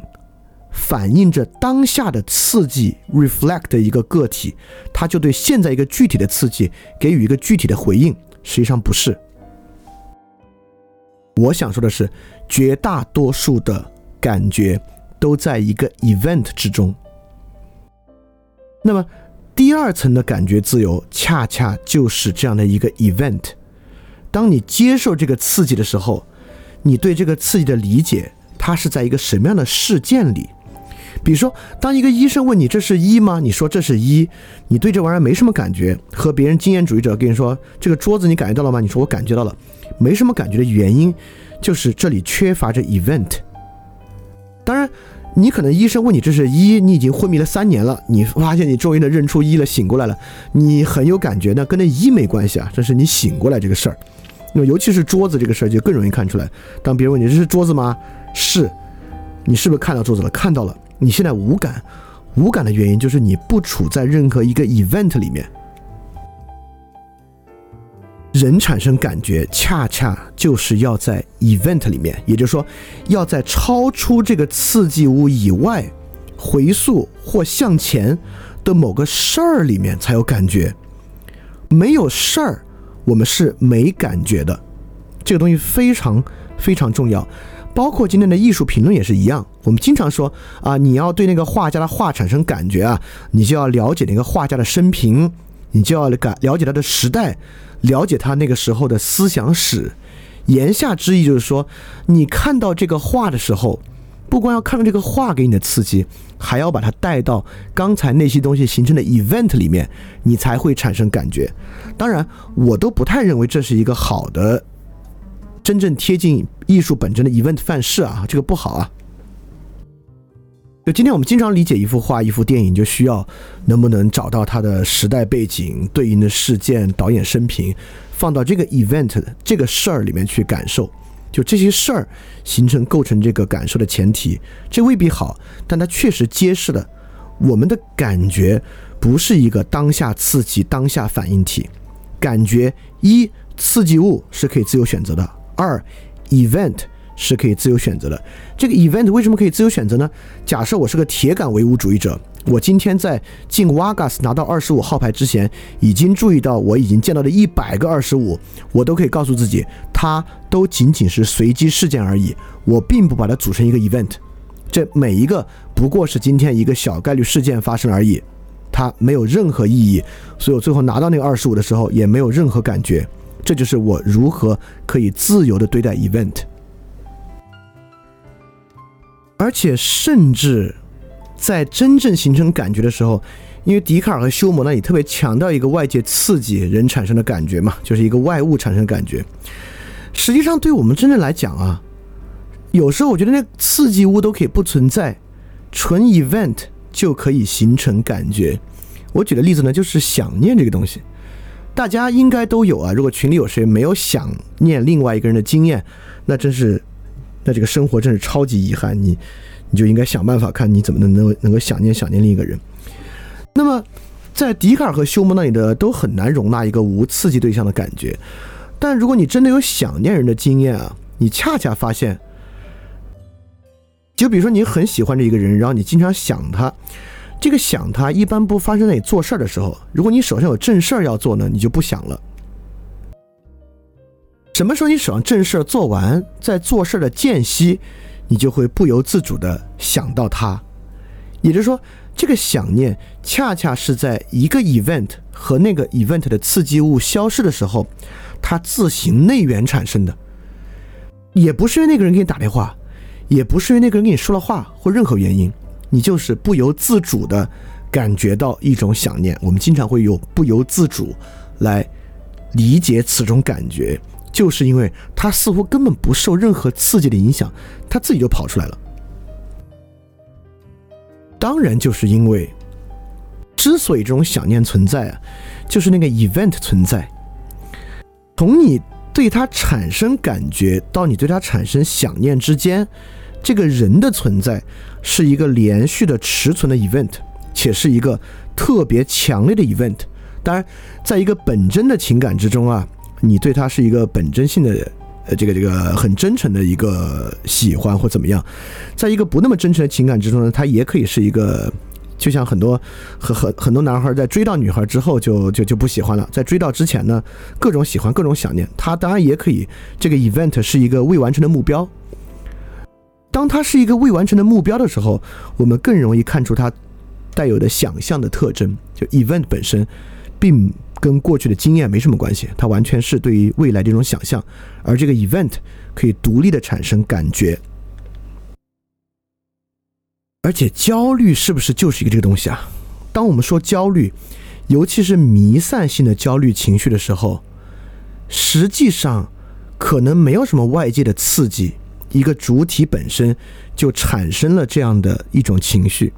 恰恰因为没有外物刺激，我们认为他从生活上不好解释，有时候呢才会认为这是一个抑郁症，我们就认为它是纯生理性的。实际上你要去接触这些呢，你都会发现那是有一个长期的 event 存在的，可能来源于原生家庭，可能来源于社交障碍，来源于一次失败或怎么样，那都是过去发生的一个实际的事儿，那个 event 如此强烈，长期存在。才产生了这样弥散性的焦虑或抑郁，而不是说一个无根的东西。所以感觉有时候是不需要刺激的。我再说个最根本的例子，什么感觉不需要刺激呢？就是空虚呗，对吧？当生活中实质性的 event 消失，刺激消失，你又无人可想念，无事可牵挂的时候，当然就会感觉空虚。那。感觉空虚，甚至呢，就是一个无 event 和无刺激的状态，人也会产生感觉的，不像休谟和笛卡尔所想的那样。所以，在这个角度之上呢，对一个生活 event 的塑造，就是对于影响一个人的感觉啊，恰恰是至关重要的。就像你把你生活中一再出现的二十五，当做一个纯概率性的巧合。还是当做一个有意义的连续事件，正是这样的理解，会塑造了最后遇到二十五时候的感觉。这就是一个 event。呃，这个 event 我还要多说一句，实际上我们的生活不是由一个个 event 构成，对吧？如果我们如果有所谓客观的话，如果我们极其客观的看待着我们的生活。我们的生活是像一个水流一样，它是一个不断绵延、连续的，就“子在川上，曰逝者如斯”那样的东西。就一切，我们的生活是像一个流动一样，不断变化的东西。而将其切分为不同的 event，是我们的一个抉择，是我们的一个决定。不管你认为二十五连续出现是重要的，还是二十五纯粹是概率，这都是你的一个决定。而正是这些决定，影响着你的感觉，因此它是自由的。因此，我想说的是什么呢？我想回到佛教那个感觉生灭那个话题。是的，感觉在很多时候因为各式各样的原因，在一种很不稳定的生灭之中。也有人的感觉就是这么紊乱涣散的。但是，为什么我会认为？即使感觉有生灭，里面其实是有持存的东西，是有真东西的。不能因为感觉生灭，一切感觉就都是虚假的。恰恰是有些感觉是在持存的 event 之中产生的，而这个 event，event 当然也有生命啊，人对一个事情的抉择可以今天这么想，明天换了想法，明天成为科学主义者了，一切都是自然概率的，因为生了场病都都是有可能的。但是你你你说因为这个事它就是虚幻的，那我不接受。那我接受的是感觉的随意性和感觉的变动特征和感觉难以把握的特征确实比较强。但如果一个人真正足够自知，有明确的了解自己的感觉与 event 事体的关系，就是我是如何理解事体的，我就会有什么样的感觉。那对于这个事体的理解方式，实际上是一个挺迟存的东西。所以说，如何去选择理解一种事体？其实非常非常的重要，就是最近一个挺火的电影啊，确实不错，就这个婚姻故事。这个婚姻故事，我为什么拿它举例呢？因为这个例子太好了，这个例子完完全全呈现着感觉是被什么样的 event 拆分所影响的。这就是一个很不顺利的感情。你要没看过，我也我我也不做过多的剧透，我就简单说说它的主要的梗概。这真的没什么，这个电影。呃，我应该会做一期问答来讲讲剧透，这是一个可以剧透的电影。我即便给你剧透干净了，你看也不会有任何问题，也会是个很精彩的电影。但我今天不不费太多的这个力度在说它的剧情之上。Anyway，这个男女主人公的婚姻关系不好，所以呢，他们去做婚姻咨询。这个婚姻咨询呢，也不是电影里的婚姻咨询，真实生活中婚姻咨询也有这么一招。这一招呢，就是让双方写下对方的优点，对方生活优点，然后互相念出来。这是什么意思呢？这其实就是在塑造一个事体，通过写下双方从认识时候开始就对于彼此的欣赏，与这些美好品质到今天依然延续，建立一个持续的 event，就是这种欣赏还存在的 event，以寄希望于此可以改变两个人相处的感觉，对吧？因此，实际上，如果这种婚姻咨询手段有效，就写念真的可以改变人的感觉，sometimes 也会的。那其实真的说明感觉与 event 的构成有极其巨大的关系。而在电影里面呢，这个男女主人公也大吵了一架。那大吵一架的时候呢，他们就换了一个 event，这个 event 就变成。自己持续被连续的在感情中被压抑和误解，是一个受害者，因此他们对这个感对这个感情的感觉就很糟糕。所以我说，感觉总是在事儿中的感觉，它完全指的不是你当下遇到的这个事儿，而是你持续理解的这个事儿。你如何理解这个事儿，你就有什么样的感觉。但我多说一句啊，就是对于是不是婚姻咨询里面从相识、相互欣赏这事儿，就就真的能带来不一样的感觉啊？我还完全不这么想，这想法太修魔了。这想法就是说，你以前他那个品质给你带来快乐，对吧？他的品质还在不在？还在，对吧？你依然应该为此感到快乐。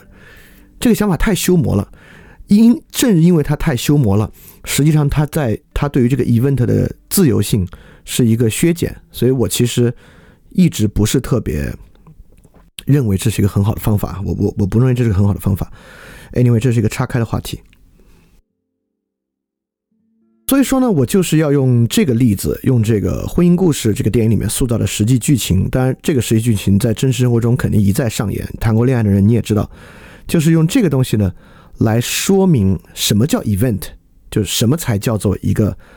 影响感觉的 event，这个呢就是一个影响感 event，而这个 event 呢是绝对可以自由选择的。好，总结一下啊，我们说了，感觉啊实际上不是休谟和笛卡尔他们争论的那样，是对于真实世界的某种印象和感受。它的张力是你感觉到东西是不是真的存在吗？它与真实东西的性质是一样的吗？不是。其次。感觉也不是一个只给，不是一个我们在生活中第一步遭遇的一个最直观的东西，并把未来的理解嫁接在它之上。感觉也不是如此，感觉实际上是由前置条件决定的，就是感觉不是第一性的，第一性的是我们自由的前置条件。这个呢与自由意志当然大有关系。这个前置前置条件呢，在我这个理解之下有两个，第一个呢是那个刺激物，你对什么刺激物产生感觉？第二个，你在被这个刺激物刺激，甚至没有刺激物的时候，你在一个什么 event 里面，你处在一个什么样的被你理解的事儿之中？正是可以自由选择的刺激物和可以自由选择的事体 event，最终产生着人的感觉。因此，人的感觉是可以由人自己去梳理、去控制、去影响、去塑造的。因此，才有所谓本真的感觉和非本真感觉这么回事儿。好，这是这是我对于这个感觉本身的一个到底什么是感觉一个很重要的东西啊。当然，这里面还有两个很重要关键词。一个呢，就是它不是像修魔所说的是过去的影响，这个 event 和这个刺激物实际上更多的是前向的而非后向的，它更多指向未来，更多指向你将要过一个什么样的生活，而不是你曾经。过一个什么样的生活？它越是前向的，它就会愈加的本真。啊，这是第一，这这是我额额外说的这点啊，就是想象的关系。第二点呢，就是差异，就是真正的感觉来源于不同。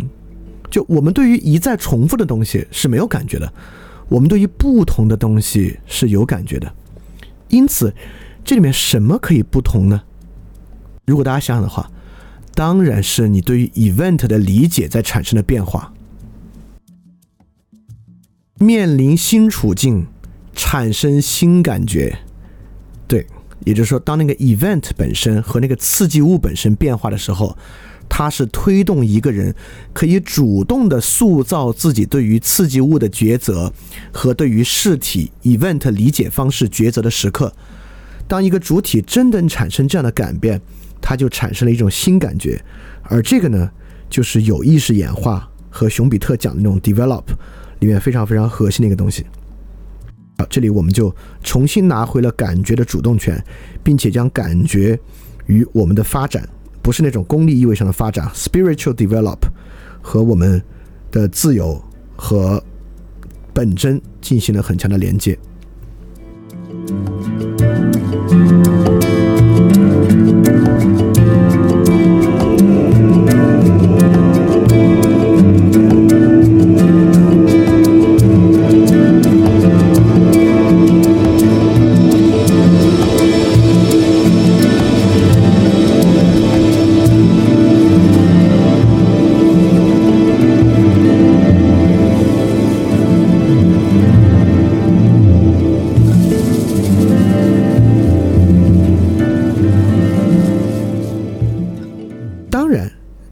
的刺激物和 event，实际上在今天这个时代啊，是遭到瓦解和破坏的。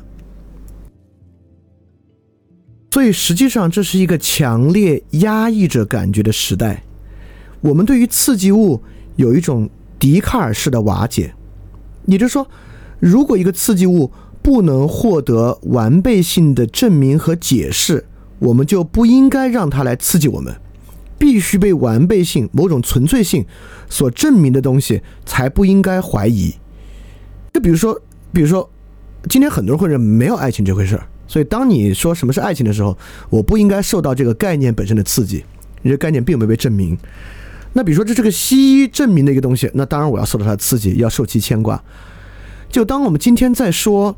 人是一个擅长发明概念以自我欺骗的动物的时候呢，我们大概就是在说，所有这些概念、修魔那种观念，实际上呢，都是某种自我欺骗，不应该受到其的刺激，不应该因为这些概念、因为这些想象物徒增烦恼。对，这是今天一个问题啊。我们对于刺激物有这种笛卡尔式的要求，我们希望这个刺激物是。真的要形成某种证明的，那就变成一种社会生物学的东西。当这些刺激物具有某种这种社会达尔文主义的色彩的时候，我们觉得，哎，受到这些惩罚或者奖励的刺激去行动产生感觉是好的。那如果是别的东西，那什么美啊、善啊东西啊，你觉得为这个产生感觉就有点太虚了啊？这是今天一个非常普遍的现象，就是对刺激物有一种笛卡尔式的瓦解。嗯，我必须多说一句啊，还又是跟那个佛教相关，因为佛教跟感觉的关系和对感觉的怀疑很像嘛，在这方面，佛教跟笛卡尔挺像的。他们都强调对于刺激物的无限回退。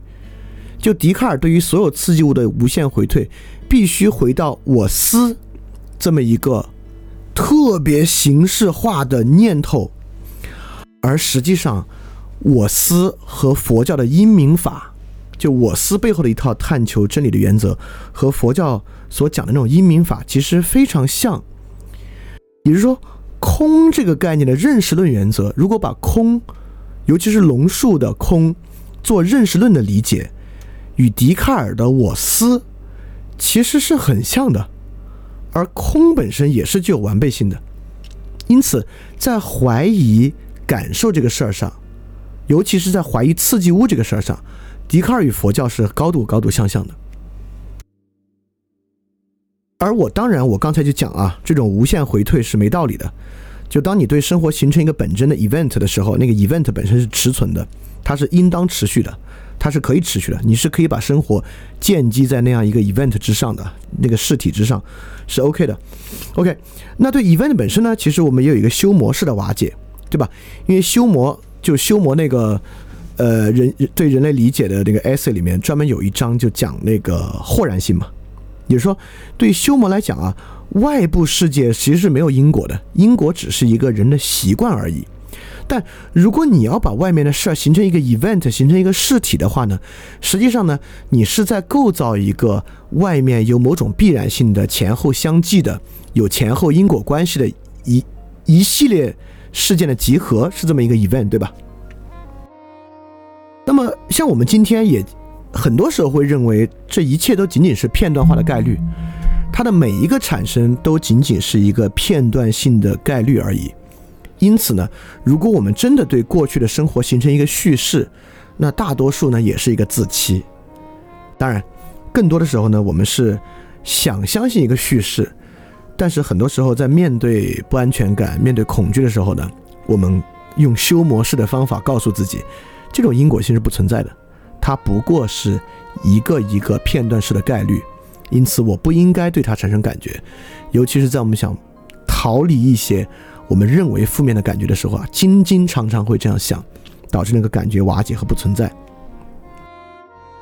所以说呢，从这两个角度来讲啊，就刺激物和 event 实际上都在被以笛卡尔的方式或以修谟的方式瓦解。似乎呢，我们应该生活在一个无感觉的时代。但你要仔细想想吧，其实也不是。我们对很多东西很有感觉。第一，很多好的感觉，娱乐、消费感觉有，对吧？坏感觉也有，比如说我们觉得我们在宇宙中很渺小啊，是有的，对吧？包括抑郁症这个时代病、焦虑，这感觉也都存在。那么这个问题就很重要了，到底什么感觉被瓦解了，什么感觉留下了？它似乎会让我们发现一个非常重要的对应，因为在修魔那里啊，感觉分为快乐和痛苦。但我们今天确实发现，很多感觉在 event 和刺激物的瓦解之下消失了，留下的里面呢有快乐也有痛苦。时代病和焦虑那个呢是痛苦的部分，抖音消费品味是快乐的部分。实际上呢，这些东西也都存在。所以说，我们就会发现，兴许感觉完完全全不是快乐与痛苦的对立，而是另一个东西的对立。这个是很重要的。今天经常会有人说啊，面对圣洁的雪山，感觉到我的渺小；面对浩渺的星空，感觉到我的渺小；在阅读大刘的小说的时候，感觉到我的渺小。实际上，你仔细想想啊，在宇宙中自觉渺小和在宇宙中自觉伟大，是同样不着边际的感受，是同样说不上。在宇宙中的渺小和伟大，是一个特别不着边际的感受。但实际上，这个渺小说的是啥呢？面对雪山，面对星空，面对大雷小说，面对宇宙的尺度，这个渺小感，其实在说我的感觉不重要。在此刻，我的所有感觉面对这样的尺度不重要，我仅仅拥有的是一个我个体的虚假的、短暂的、不重要的感觉。那么我们今天剩下的好感觉也一样，消费、品味消费、快感。没有人会问认为抖音带来的快乐是一种重要的快乐，大家都知道那是一个廉价的乐子，或者我们不用廉价这种贬义词啊，我们用能够能找到最褒义的词，那是一个平凡的乐子。今天我们愿意捍卫平凡，呃，其实我们在个人主义和平民社会已经讲到了，当我们自觉平民平凡的时候呢，平这个词啊，可以轻松愉悦的汉语意味。已经明确的凸显了不重要的意思，剩下的好感觉其实也是不重要的。那么剩下的不是那么不着边际的感觉啊，就比如说孤独，我们觉得自己在原生家庭中被不公正的对待，我们是在亲密关系中被抛弃的人，等等等等的，其基础依然是我的感觉没有被 well treat，我的感觉不重要，我的感觉没有被他人当做一个重要的感觉。所以说，在这里面，在我这个阐释之下，你能发现，被瓦解掉和留下的，并不是快乐与痛苦的区别，而是重要的感觉与不重要的感觉的区别。就很多时候，在我们追求一些感觉，比如说好的感觉的时候，比如说我们要看个剧，或者一定要去玩个什么东西，我们其实心里都知道，that won't last。就那个感觉是不会持续的，那不是一个重要的感觉，不是一个重要的事情，但是重要的感觉被瓦解掉了吗？或者或者或者你就是这个世界上没有什么重要的感觉？我是一个平民，有什么重要的感觉呢？我就有的是不重要的感觉。OK，因此为什么痛苦竟然被留下来呢？就因为不管是面对宇宙的渺小，还是亲密家庭的 abuse，呃，亲密关系的 abuse，原生家庭的 abuse。都是一种不重要的感觉，因此呢，他们就留下来了。那么，什么感觉是重要的感觉呢？当然，是因为重要的刺激物和重要的 event。那么，什么是重要的刺激物和重要的 event 呢？尤其是那 event 啊，那 event 如果要是个重要的 event，那当然是一个有价值的 event，是一个有意义的 event，是一个长期持续的 event。没有那种转瞬即逝的 event 会是。很重要除非这个转瞬即逝能够带来特别巨大的改变或什么样的，对吧？什么是重要的？我相信人还是有感觉啊。那么不重要的感觉呢，就是比较随意的刺激物，不跟别的东西那么勾连的刺激物和 event。所以我们这里有说到理解一个特别重要的事情啊，也就是说，什么东西是重要的，包括刺激物和 event，你不如说它与很多东西勾连在一起。它与越多的东西勾连到一起，它就越是被我们感觉到其重量和重要。当它越随机、越 by chance、越仅仅是运气，它就越丧失那种充实和重要的感觉。所以刚才我们讲了一种感觉的本真与否，在那个地方呢？感觉本真与否来源于那个差异性，是其本原有的差异性，还是必须来源于跟别的东西的对比的差异性？在这里呢，我们可以找到另外一种本真性的判断的启发，它与差异性其实是有关系的。如果你仔细想想的话，也就是说，重要的刺激物与重要的 event 产生那种充实的感觉是一个真感觉，而随机的刺激物与比较随机的 event。产生的那种感觉，不管是快感、悲观主悲观主义，还是那种统计学充实的、不充实的，都是一种假感觉。好，这里我们很快回到差异来看，实际上这个重不重要啊？我们就要看到，它真的能从差异的角度去看，有重要的差异产生重要的感觉，不重要的差异呢产生假的感觉。这是个很关键的东西啊。因为差异怎么产生呢？其实差异啊，我们都知之前说了，差异是从熟悉中产生的。比如说，当我说我感觉这份红烧肉啊，是我最近吃过最好吃的红烧肉了，那这个差异呢，是从你对最近吃红烧肉的熟悉中产生的。如果这个是这个人第一次红吃红烧肉，那自然没有这个感觉。就我感觉这是我最近吃过最好吃的红烧肉，没这感觉。那同样，当你说。啊哦，我对他的感觉好特别啊！这是建立在你对其他人有接触和感觉的基础之上。如果没有感觉呢，则并不知道感觉之特别。所以说，我们说了，感觉是从差异中产生的，但差异呢是从熟悉中产生的，得先有熟悉，才有差异。你看，各种不同的方式在培养着各自的熟悉。佛教与笛卡尔其实也在塑造某种熟悉，他在熟悉啊某种无穷的感受链。也就是说。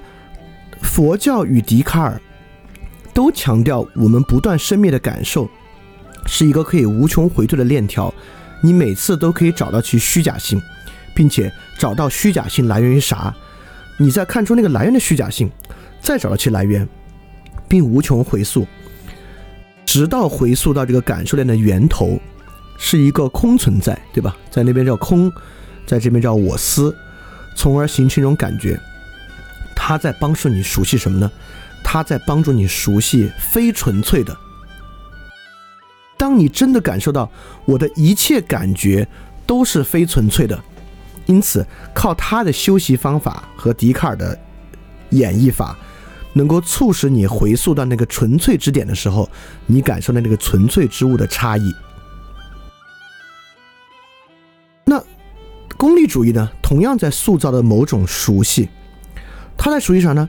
今天想想你们用的所有的 APP，它在让你熟悉个体偏好和群体统计，它在让你熟悉你有一种趣味，你是一个喜欢这样的东西、玩这个东西的人。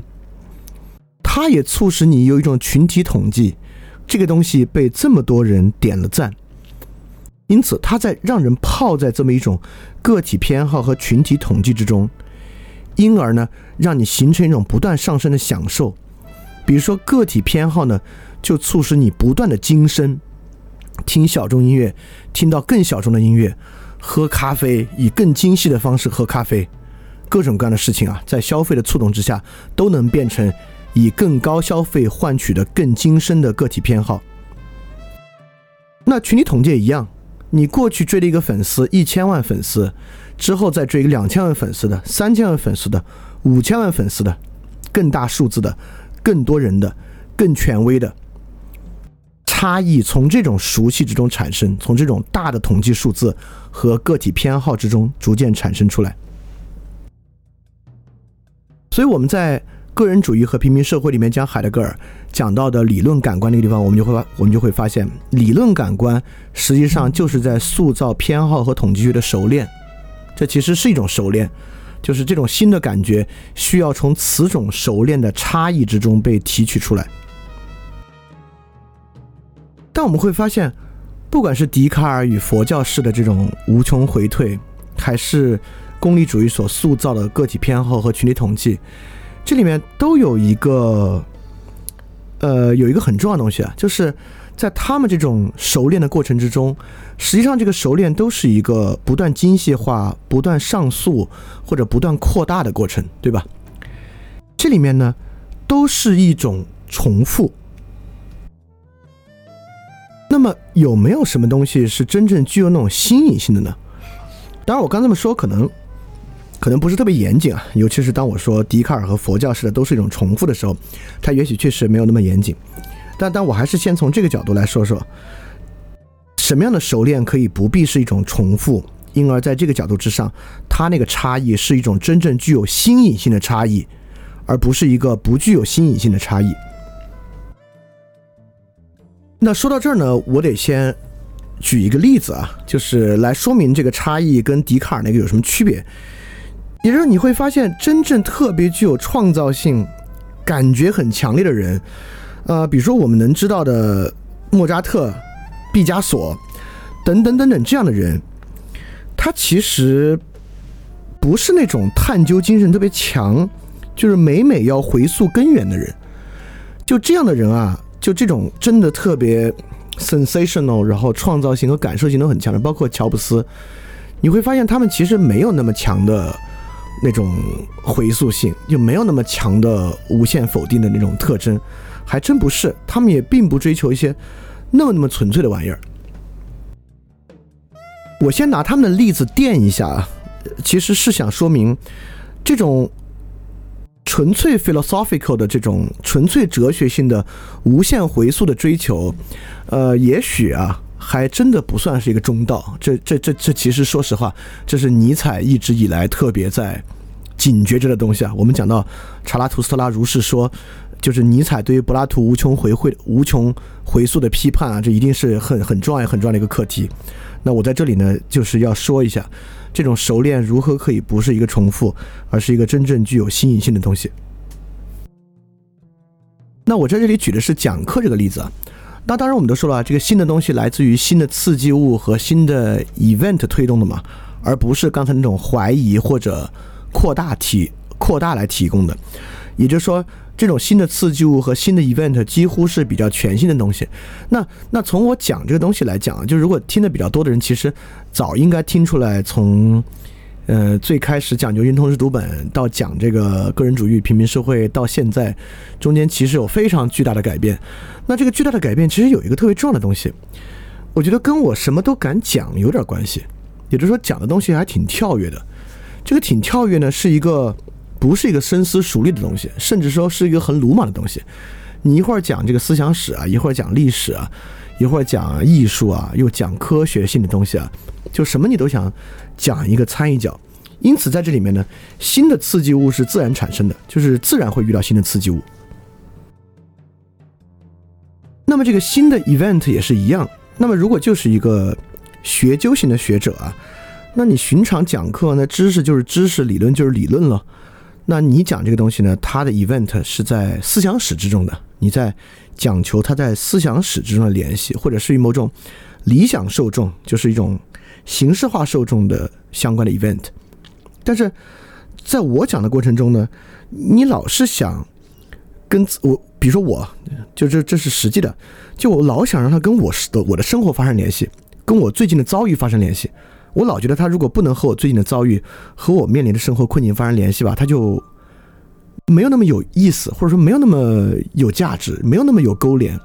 那自然，比如当我知道好多听众他们的实际生活的时候，我又想讲的东西跟他们的生活发生实际联系，那这当然就是一个更需要广泛勾连的事情。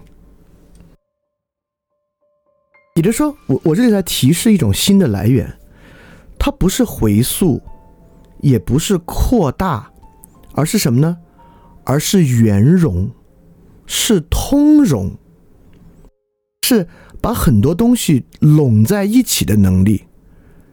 实际上，海德格尔说就是这个。海德格尔说，物既是存在，也是聚拢，让物周边的东西向它聚拢，这是个很重要的东西。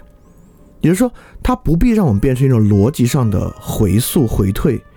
也不必让我们形成某种功利主义意义的扩大和 growth 增长，它能够成为一个圆融通融，它能够自然的，尤其那个 event 的圆融啊，就那个 event 能够把更多的东西纳入其中，这可能是个很重要的东西。那刚才我讲的所有人，毕卡索、乔布斯等等的人，你会发现。他们既不是那种增长的人，他们他们的名声名望在增长啊，就是他们不是那种一一一一路钻到底那种人，也不是那种特别 philosophical 去回溯根源、讲究纯粹性的人，但他们确实都是圆融之人，他们都是很通融的，能把很多东西放到一起的。包括海德格尔最喜欢的塞尚，那他的圆融性质当然更强。大家看看塞尚的生平，应该就能发现。因此，这个。可能是产生根感真感觉的一个比较重要的基础，而这种感觉呢，往往其实是一个模糊的感觉。在修魔那里啊，所有印象都是非常分明的，好的、坏的、红的、硬的，是一种很分明的印象。修魔认为印感觉就会从这种分明的印象之中产生，但实际上往往不是。有时候我们描述一种食品，一种食品的感觉啊。我们会发现那个是很分明的，比如说我们说它有很细腻的口感，它味道的层次，一个低度烘焙的咖啡里面包含着这样的花香、那样的坚果香、那样的奶油香、那样的雪茄香，是一种特别具体分明的感觉。而这个呢，在我看来，往往都是一个 event 已经结束，已然结束或者无 event 时候的一种强说之词。而有时候我们真的产生感觉，尤其当我们说“哎呦，这次我做这个事儿感觉不太一样”，当然我们其实也很熟悉它的反面版本啊。我们说今天感觉特别糟糕，别人问你怎么感觉糟糕？你今天哪哪糟糕？你说说不上来，就是感觉挺糟糕的。有时候好也一样，你说哎，今天做这个事儿可能有好结果，今天感觉很不一样。别人说怎么个不一样呢？你说不太上来，你觉得就是挺不一样的。这种感觉我们都有啊。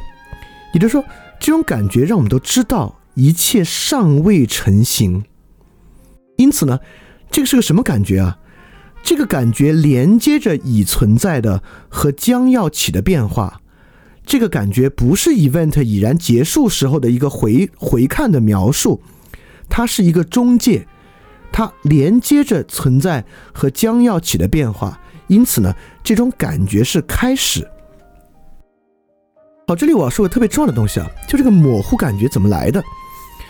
我们都说了，在笛卡尔的世界之中啊，人是一个观察者；在修魔的世界之中呢，人是一个被动的快乐与痛苦的反应者。那对于观察者来讲呢，感觉总是终结，因为一个观察者什么都不做。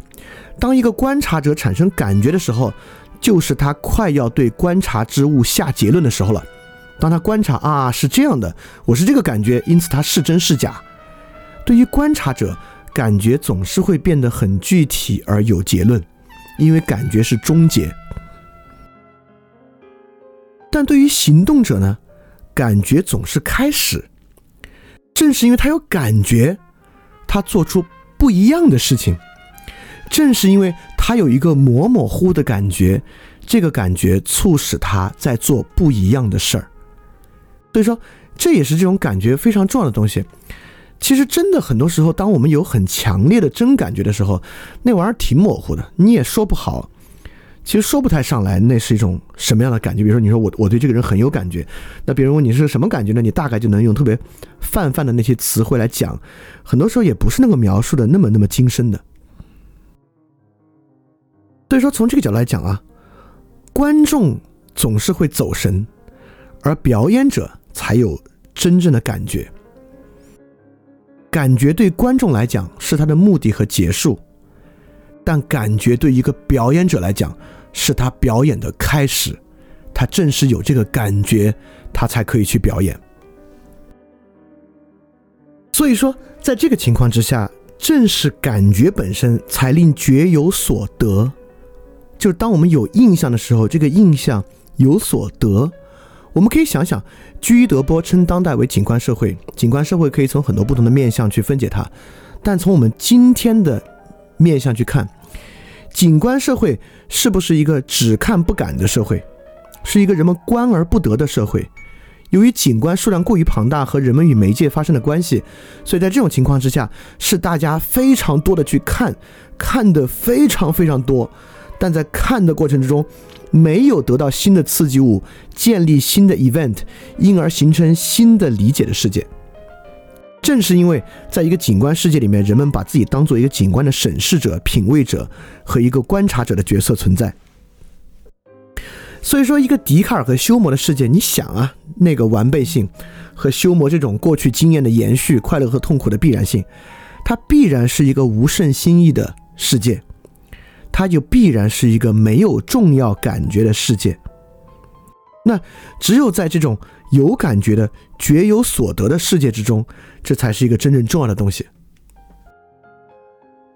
所以在这个基础之上，我们能看到一个不同，就是笛卡尔的世界其实是一个删减，它是一个删减到仅有最少的完备要素，并把其他一切都抛弃的世界，它就是因此而简单。那修魔的世界也是一个删减的世界，它是把观念做很多删减，删到仅有表层印象，并以这个表层印象维持起了世界，因此呢，它也因此过于简单。所以说，一个如果真的能够有一个感觉的世界，那你起码对于新的刺激和新的 event 保持着不断的开放，你不需要无限回退上上溯到某种。可描述的源头，但你也不会像修魔那样停留在表面，而做什么呢？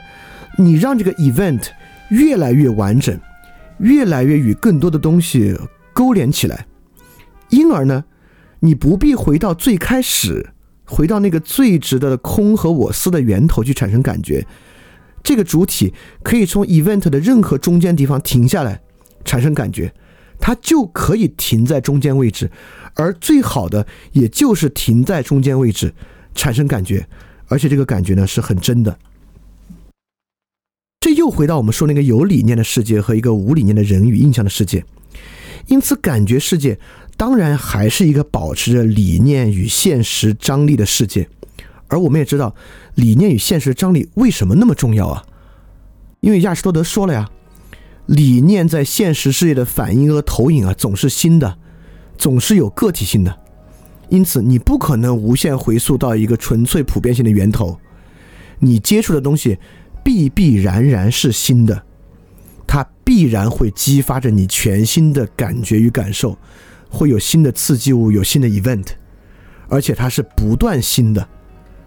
所以说，正因为如此，感觉用这样的方式来把握和理解的感觉，可能不是以笛卡尔和休谟的方式才变得这么重要，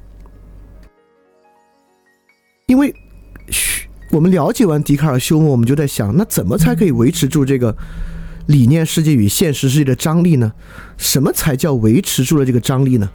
那我们今天用感觉的角度来给大家串起来了一下。兴许就是当你产生这样的感觉，当你意识到感觉是有前置条件的，它不是一个我们第一性把握的东西，而这个前置条件。是自由的，我们是可以影响和塑造自己感觉，并且我们应该抑郁着有新的感觉出现，并且这个新感觉就是由新的刺激物与新的 event 构成的时候，我们可能才能够重新找到这个理念世界与现实世界的张力，并从中塑造的我们的感觉，让我们可以不必去追求重复的旧感觉，不必。去关注着逃避一种我们不好的感觉，不必着急否定着我们平时生发的感觉，也不必以别人要求的方式去感觉，不必跟随别人的某种范式、某种资本主义的精细化方法去感觉，而形成一种你自己的真的感觉。所以这个是很重要、很重要的啊！这尤其是我们还在问啊，之前的征集在问自我感觉。对，听完这期，再去想，想想自我感觉那个问题，可能就会变得很不一样，很不一样。好，那我们今天讲的部分就到这儿。那现在我们开始问答的部分，看大家有没有什么问题。好，这个问题啊，说节目中提到对于艺术的感受，就我说这种对于艺术品和作者背景的了解构建的 event 可能不是好的，那怎么是好的呢？当然，我不是说好的部分就缺乏这些啊。我当然觉得最好的是有自己个体性的了。就是海德格尔对于，就是海德格尔来讲艺术的很多文章都在呈现出这个嘛。也就是说，他他如果要是个解闭的话呢，他就得有自己的特征，他就得跟你自己有关。所以说，这个艺术品怎么能被纳入到跟你有关的 event 里面，而不是构建一个你以外的 event？就是艺术家的背景生平，那是那是一个。你作为旁观者和观察者的 event，那重要的当然是这个艺术品怎么能够作为你作为一个行动者的 event 之中一个事体之中产生的感觉，当然可能才是最本真的那种感觉。好，这个问题啊，说从前的哲学家是从什么样的自我感觉才选择成为哲学家的呢？因为他说他在高考报志愿的时候，就是是结合了兴趣啊、就业啊很多方面的的。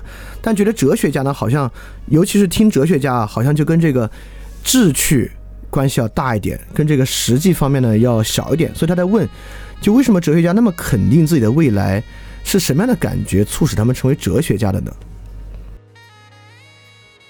那我想说的是，哲学家实在是一个我们今天发明的词儿。那么孔子当然是个哲学家了，那孔子怎么成为孔子的呢？那孔子当然。绝不自觉为一个哲学家，那亚里士多德可能也更多自觉为是一个老师，而不是一个哲学家。哲学家这个什么家呢？是确实是学科分科之后才有的东西啊。所以我觉得这个问题可能问错了，而是哲学家其实是一个过度概括，你得去看每一个具体的人是怎么样成为哲学家的。比如说，我举个例子啊，福柯是怎怎么成为哲学家的呢？因为福柯本人的身份确实就与当时的社会形成了特别巨大的拧巴和差异。福柯走上以心理探究的方式，以贴近心理异常状态探究的方式，就是与他自己那种糟糕的感觉本质相连的。福柯一定是一个在这个 event 的事体的自由选择和构建上特别特别强力的一个人，他能够将他自己作为一个边缘人的自我感觉。强烈的与他所研究的时代主题结合到一起，所以我觉得泛泛的问哲学家，兴许不是一个好的方式。要去看每一个人，其实从很多人之中都是有那种感觉。那孔子他作为一个殷商的贵族后裔啊，当然跟这个有时候大有关系。好，这有个问题啊，他说他对于幸运数字没有感觉，理解不了人们为什么会有幸运数字。我可以尝试解释一下五这个数从哪儿来，为什么五能给你带来幸运吗？我我我我不知道，就是这是很小时候的一个非常随意的选择了。我也真不记得五曾经给我带来过什么巨大的好运。你就是觉得五挺有秩序的吧？因为它不是老形成整数嘛，五十十五。但我也知道这是一个往回看的解释啊，绝不能解释当时为什么选择了五。我就得说，这个东西形成感觉真的是个超级随意的东西。好，这里有个问题啊。说简单来说，我们对于未来的想象及过去的 impression 共同构成感觉的话，那所谓的天才，以及天才是否就来源于对未来的想象力？我是否相信这个世界上有所谓的天才存在呢？天才当然是有想象力的。就是我看过一本书，呃，这本书是 Hans Eysenck 就是写的。Hans Eysenck 是德国，如果我没记错的话，是马克思普朗马呃普朗克学院马什么普朗克，就是普朗克。学院人类研究所的所长，他这本书呢叫《Genius》，就专门来研究天才的。在这里面对天才，呃，因为你不这么问的话，我还没有把它勾连到一起。你这么问的话呢，天才跟跟跟今天说的感觉和这个想象力大有关系。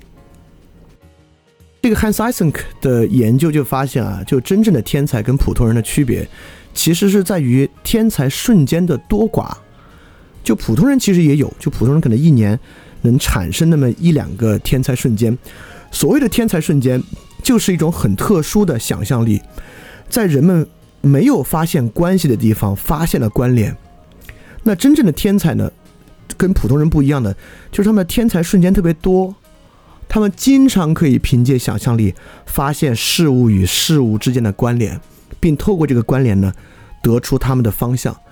就比如说那个印度的数学天才拉马努金，那拉拉马努金跟普通人最大区别呢，就是感觉丰富。他对于数字是特别 sensational 的，他能够找到数字与真实世界人们所其他人感觉不到的那种关联，因此他对这些数字呢很有感觉。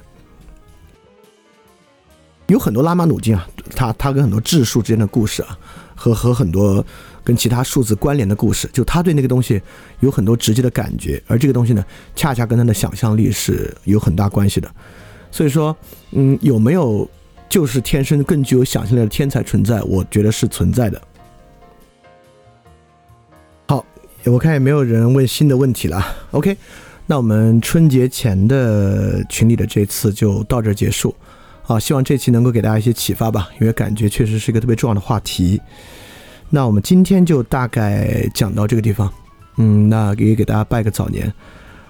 大家希望能够在春节期间把卢梭的《艾米尔》稍微读一下，不用读整本《艾米尔》，我找里面两章，其实篇幅真心不长，大家可以好好把《艾米尔》读一下。可能跟春节之后，我们立马开始讲卢梭。从卢梭呢，我们要看到康德对于人的关注是怎么产生的，尤其我们要对比，休谟也很关注人啊，人的理解，卢梭也很关注人。为什么康德对于卢梭关注人的方式会更喜欢、更亲近呢？那是一种什么样的方式？所以我们就来看看到底是什么样的。非常感谢你收听本节目。如果希望每周一加入微信群，跟我们一起学习、提出问题、看到每次分享的 keynote，可以微信添加“想借 Joy Share”，想借的拼音 x i n g j i e，Joy Share j o y s h a r e。并说牛津通识读本就可以被我们拉入群中，每周一起学习了。欢迎你来。嘿，你是不是也听了不少我们的节目呢？如果你跟我们一样，觉得这个节目还不错，可能也挺重要。如果能让更多人听到，虽然可能效果不大，也可能会让这个社会变得好一点点吧。所以说，呃，干脆去转发一下好吗？让更多的人可能听到这个节目，我们来试试它会产生什么样的效果吧。谢谢你的转发。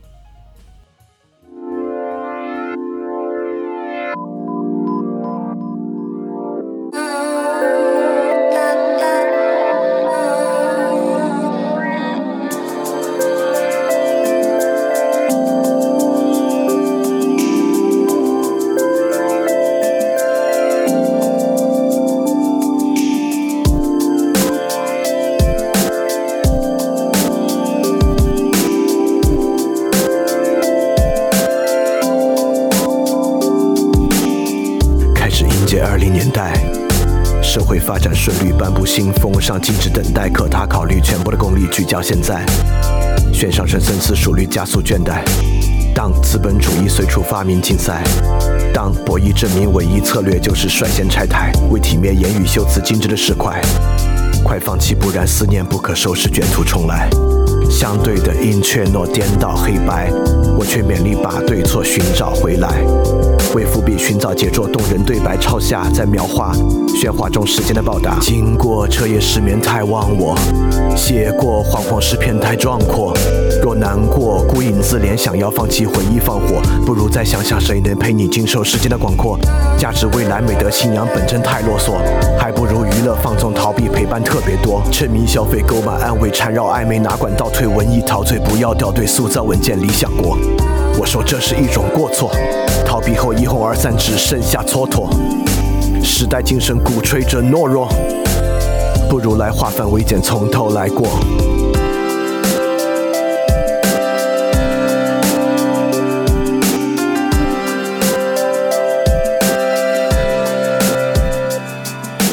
他半夜上阳台，才发现太难说爱，迎合着虚空的节拍，透支他稀薄的将来。他半夜在忘怀，想回避极难解的伤害，却只能对痛苦放开，接受一切，然后继续等待。等待是种脆弱姿态，内心澎湃，但却只能雪藏期待。接受那结局在你能耐之外，还不能因此担心只会失败。说要保证必然成功都是一种虚妄，它让人专注危机，只想将其全部避让。谁能抵过教育蔓延内源的巨浪？不如来持守信念，和我歌唱。他半夜上阳台，记得他全部的可爱，不管他惊喜何在，只等待时间的前来。他半夜在感慨，人轻易触目的伤怀，恐惧症无所不在，如何能对待等待？他半夜在阳台，独自在练习对白，寻找等待蕴含的姿态，将原因全部揭开。他半夜在感怀。回到有时间的时代，只对美和声仰赖，不管他何时再来。相对的一切诺颠倒黑白，我却勉力把对错寻找回来。为伏笔寻找节奏动人的对白抄下，再描画喧哗中时间的报答。经过彻夜失眠太忘我。写过惶惶诗篇太壮阔，若难过孤影自怜，想要放弃回忆放火，不如再想想谁能陪你经受时间的广阔。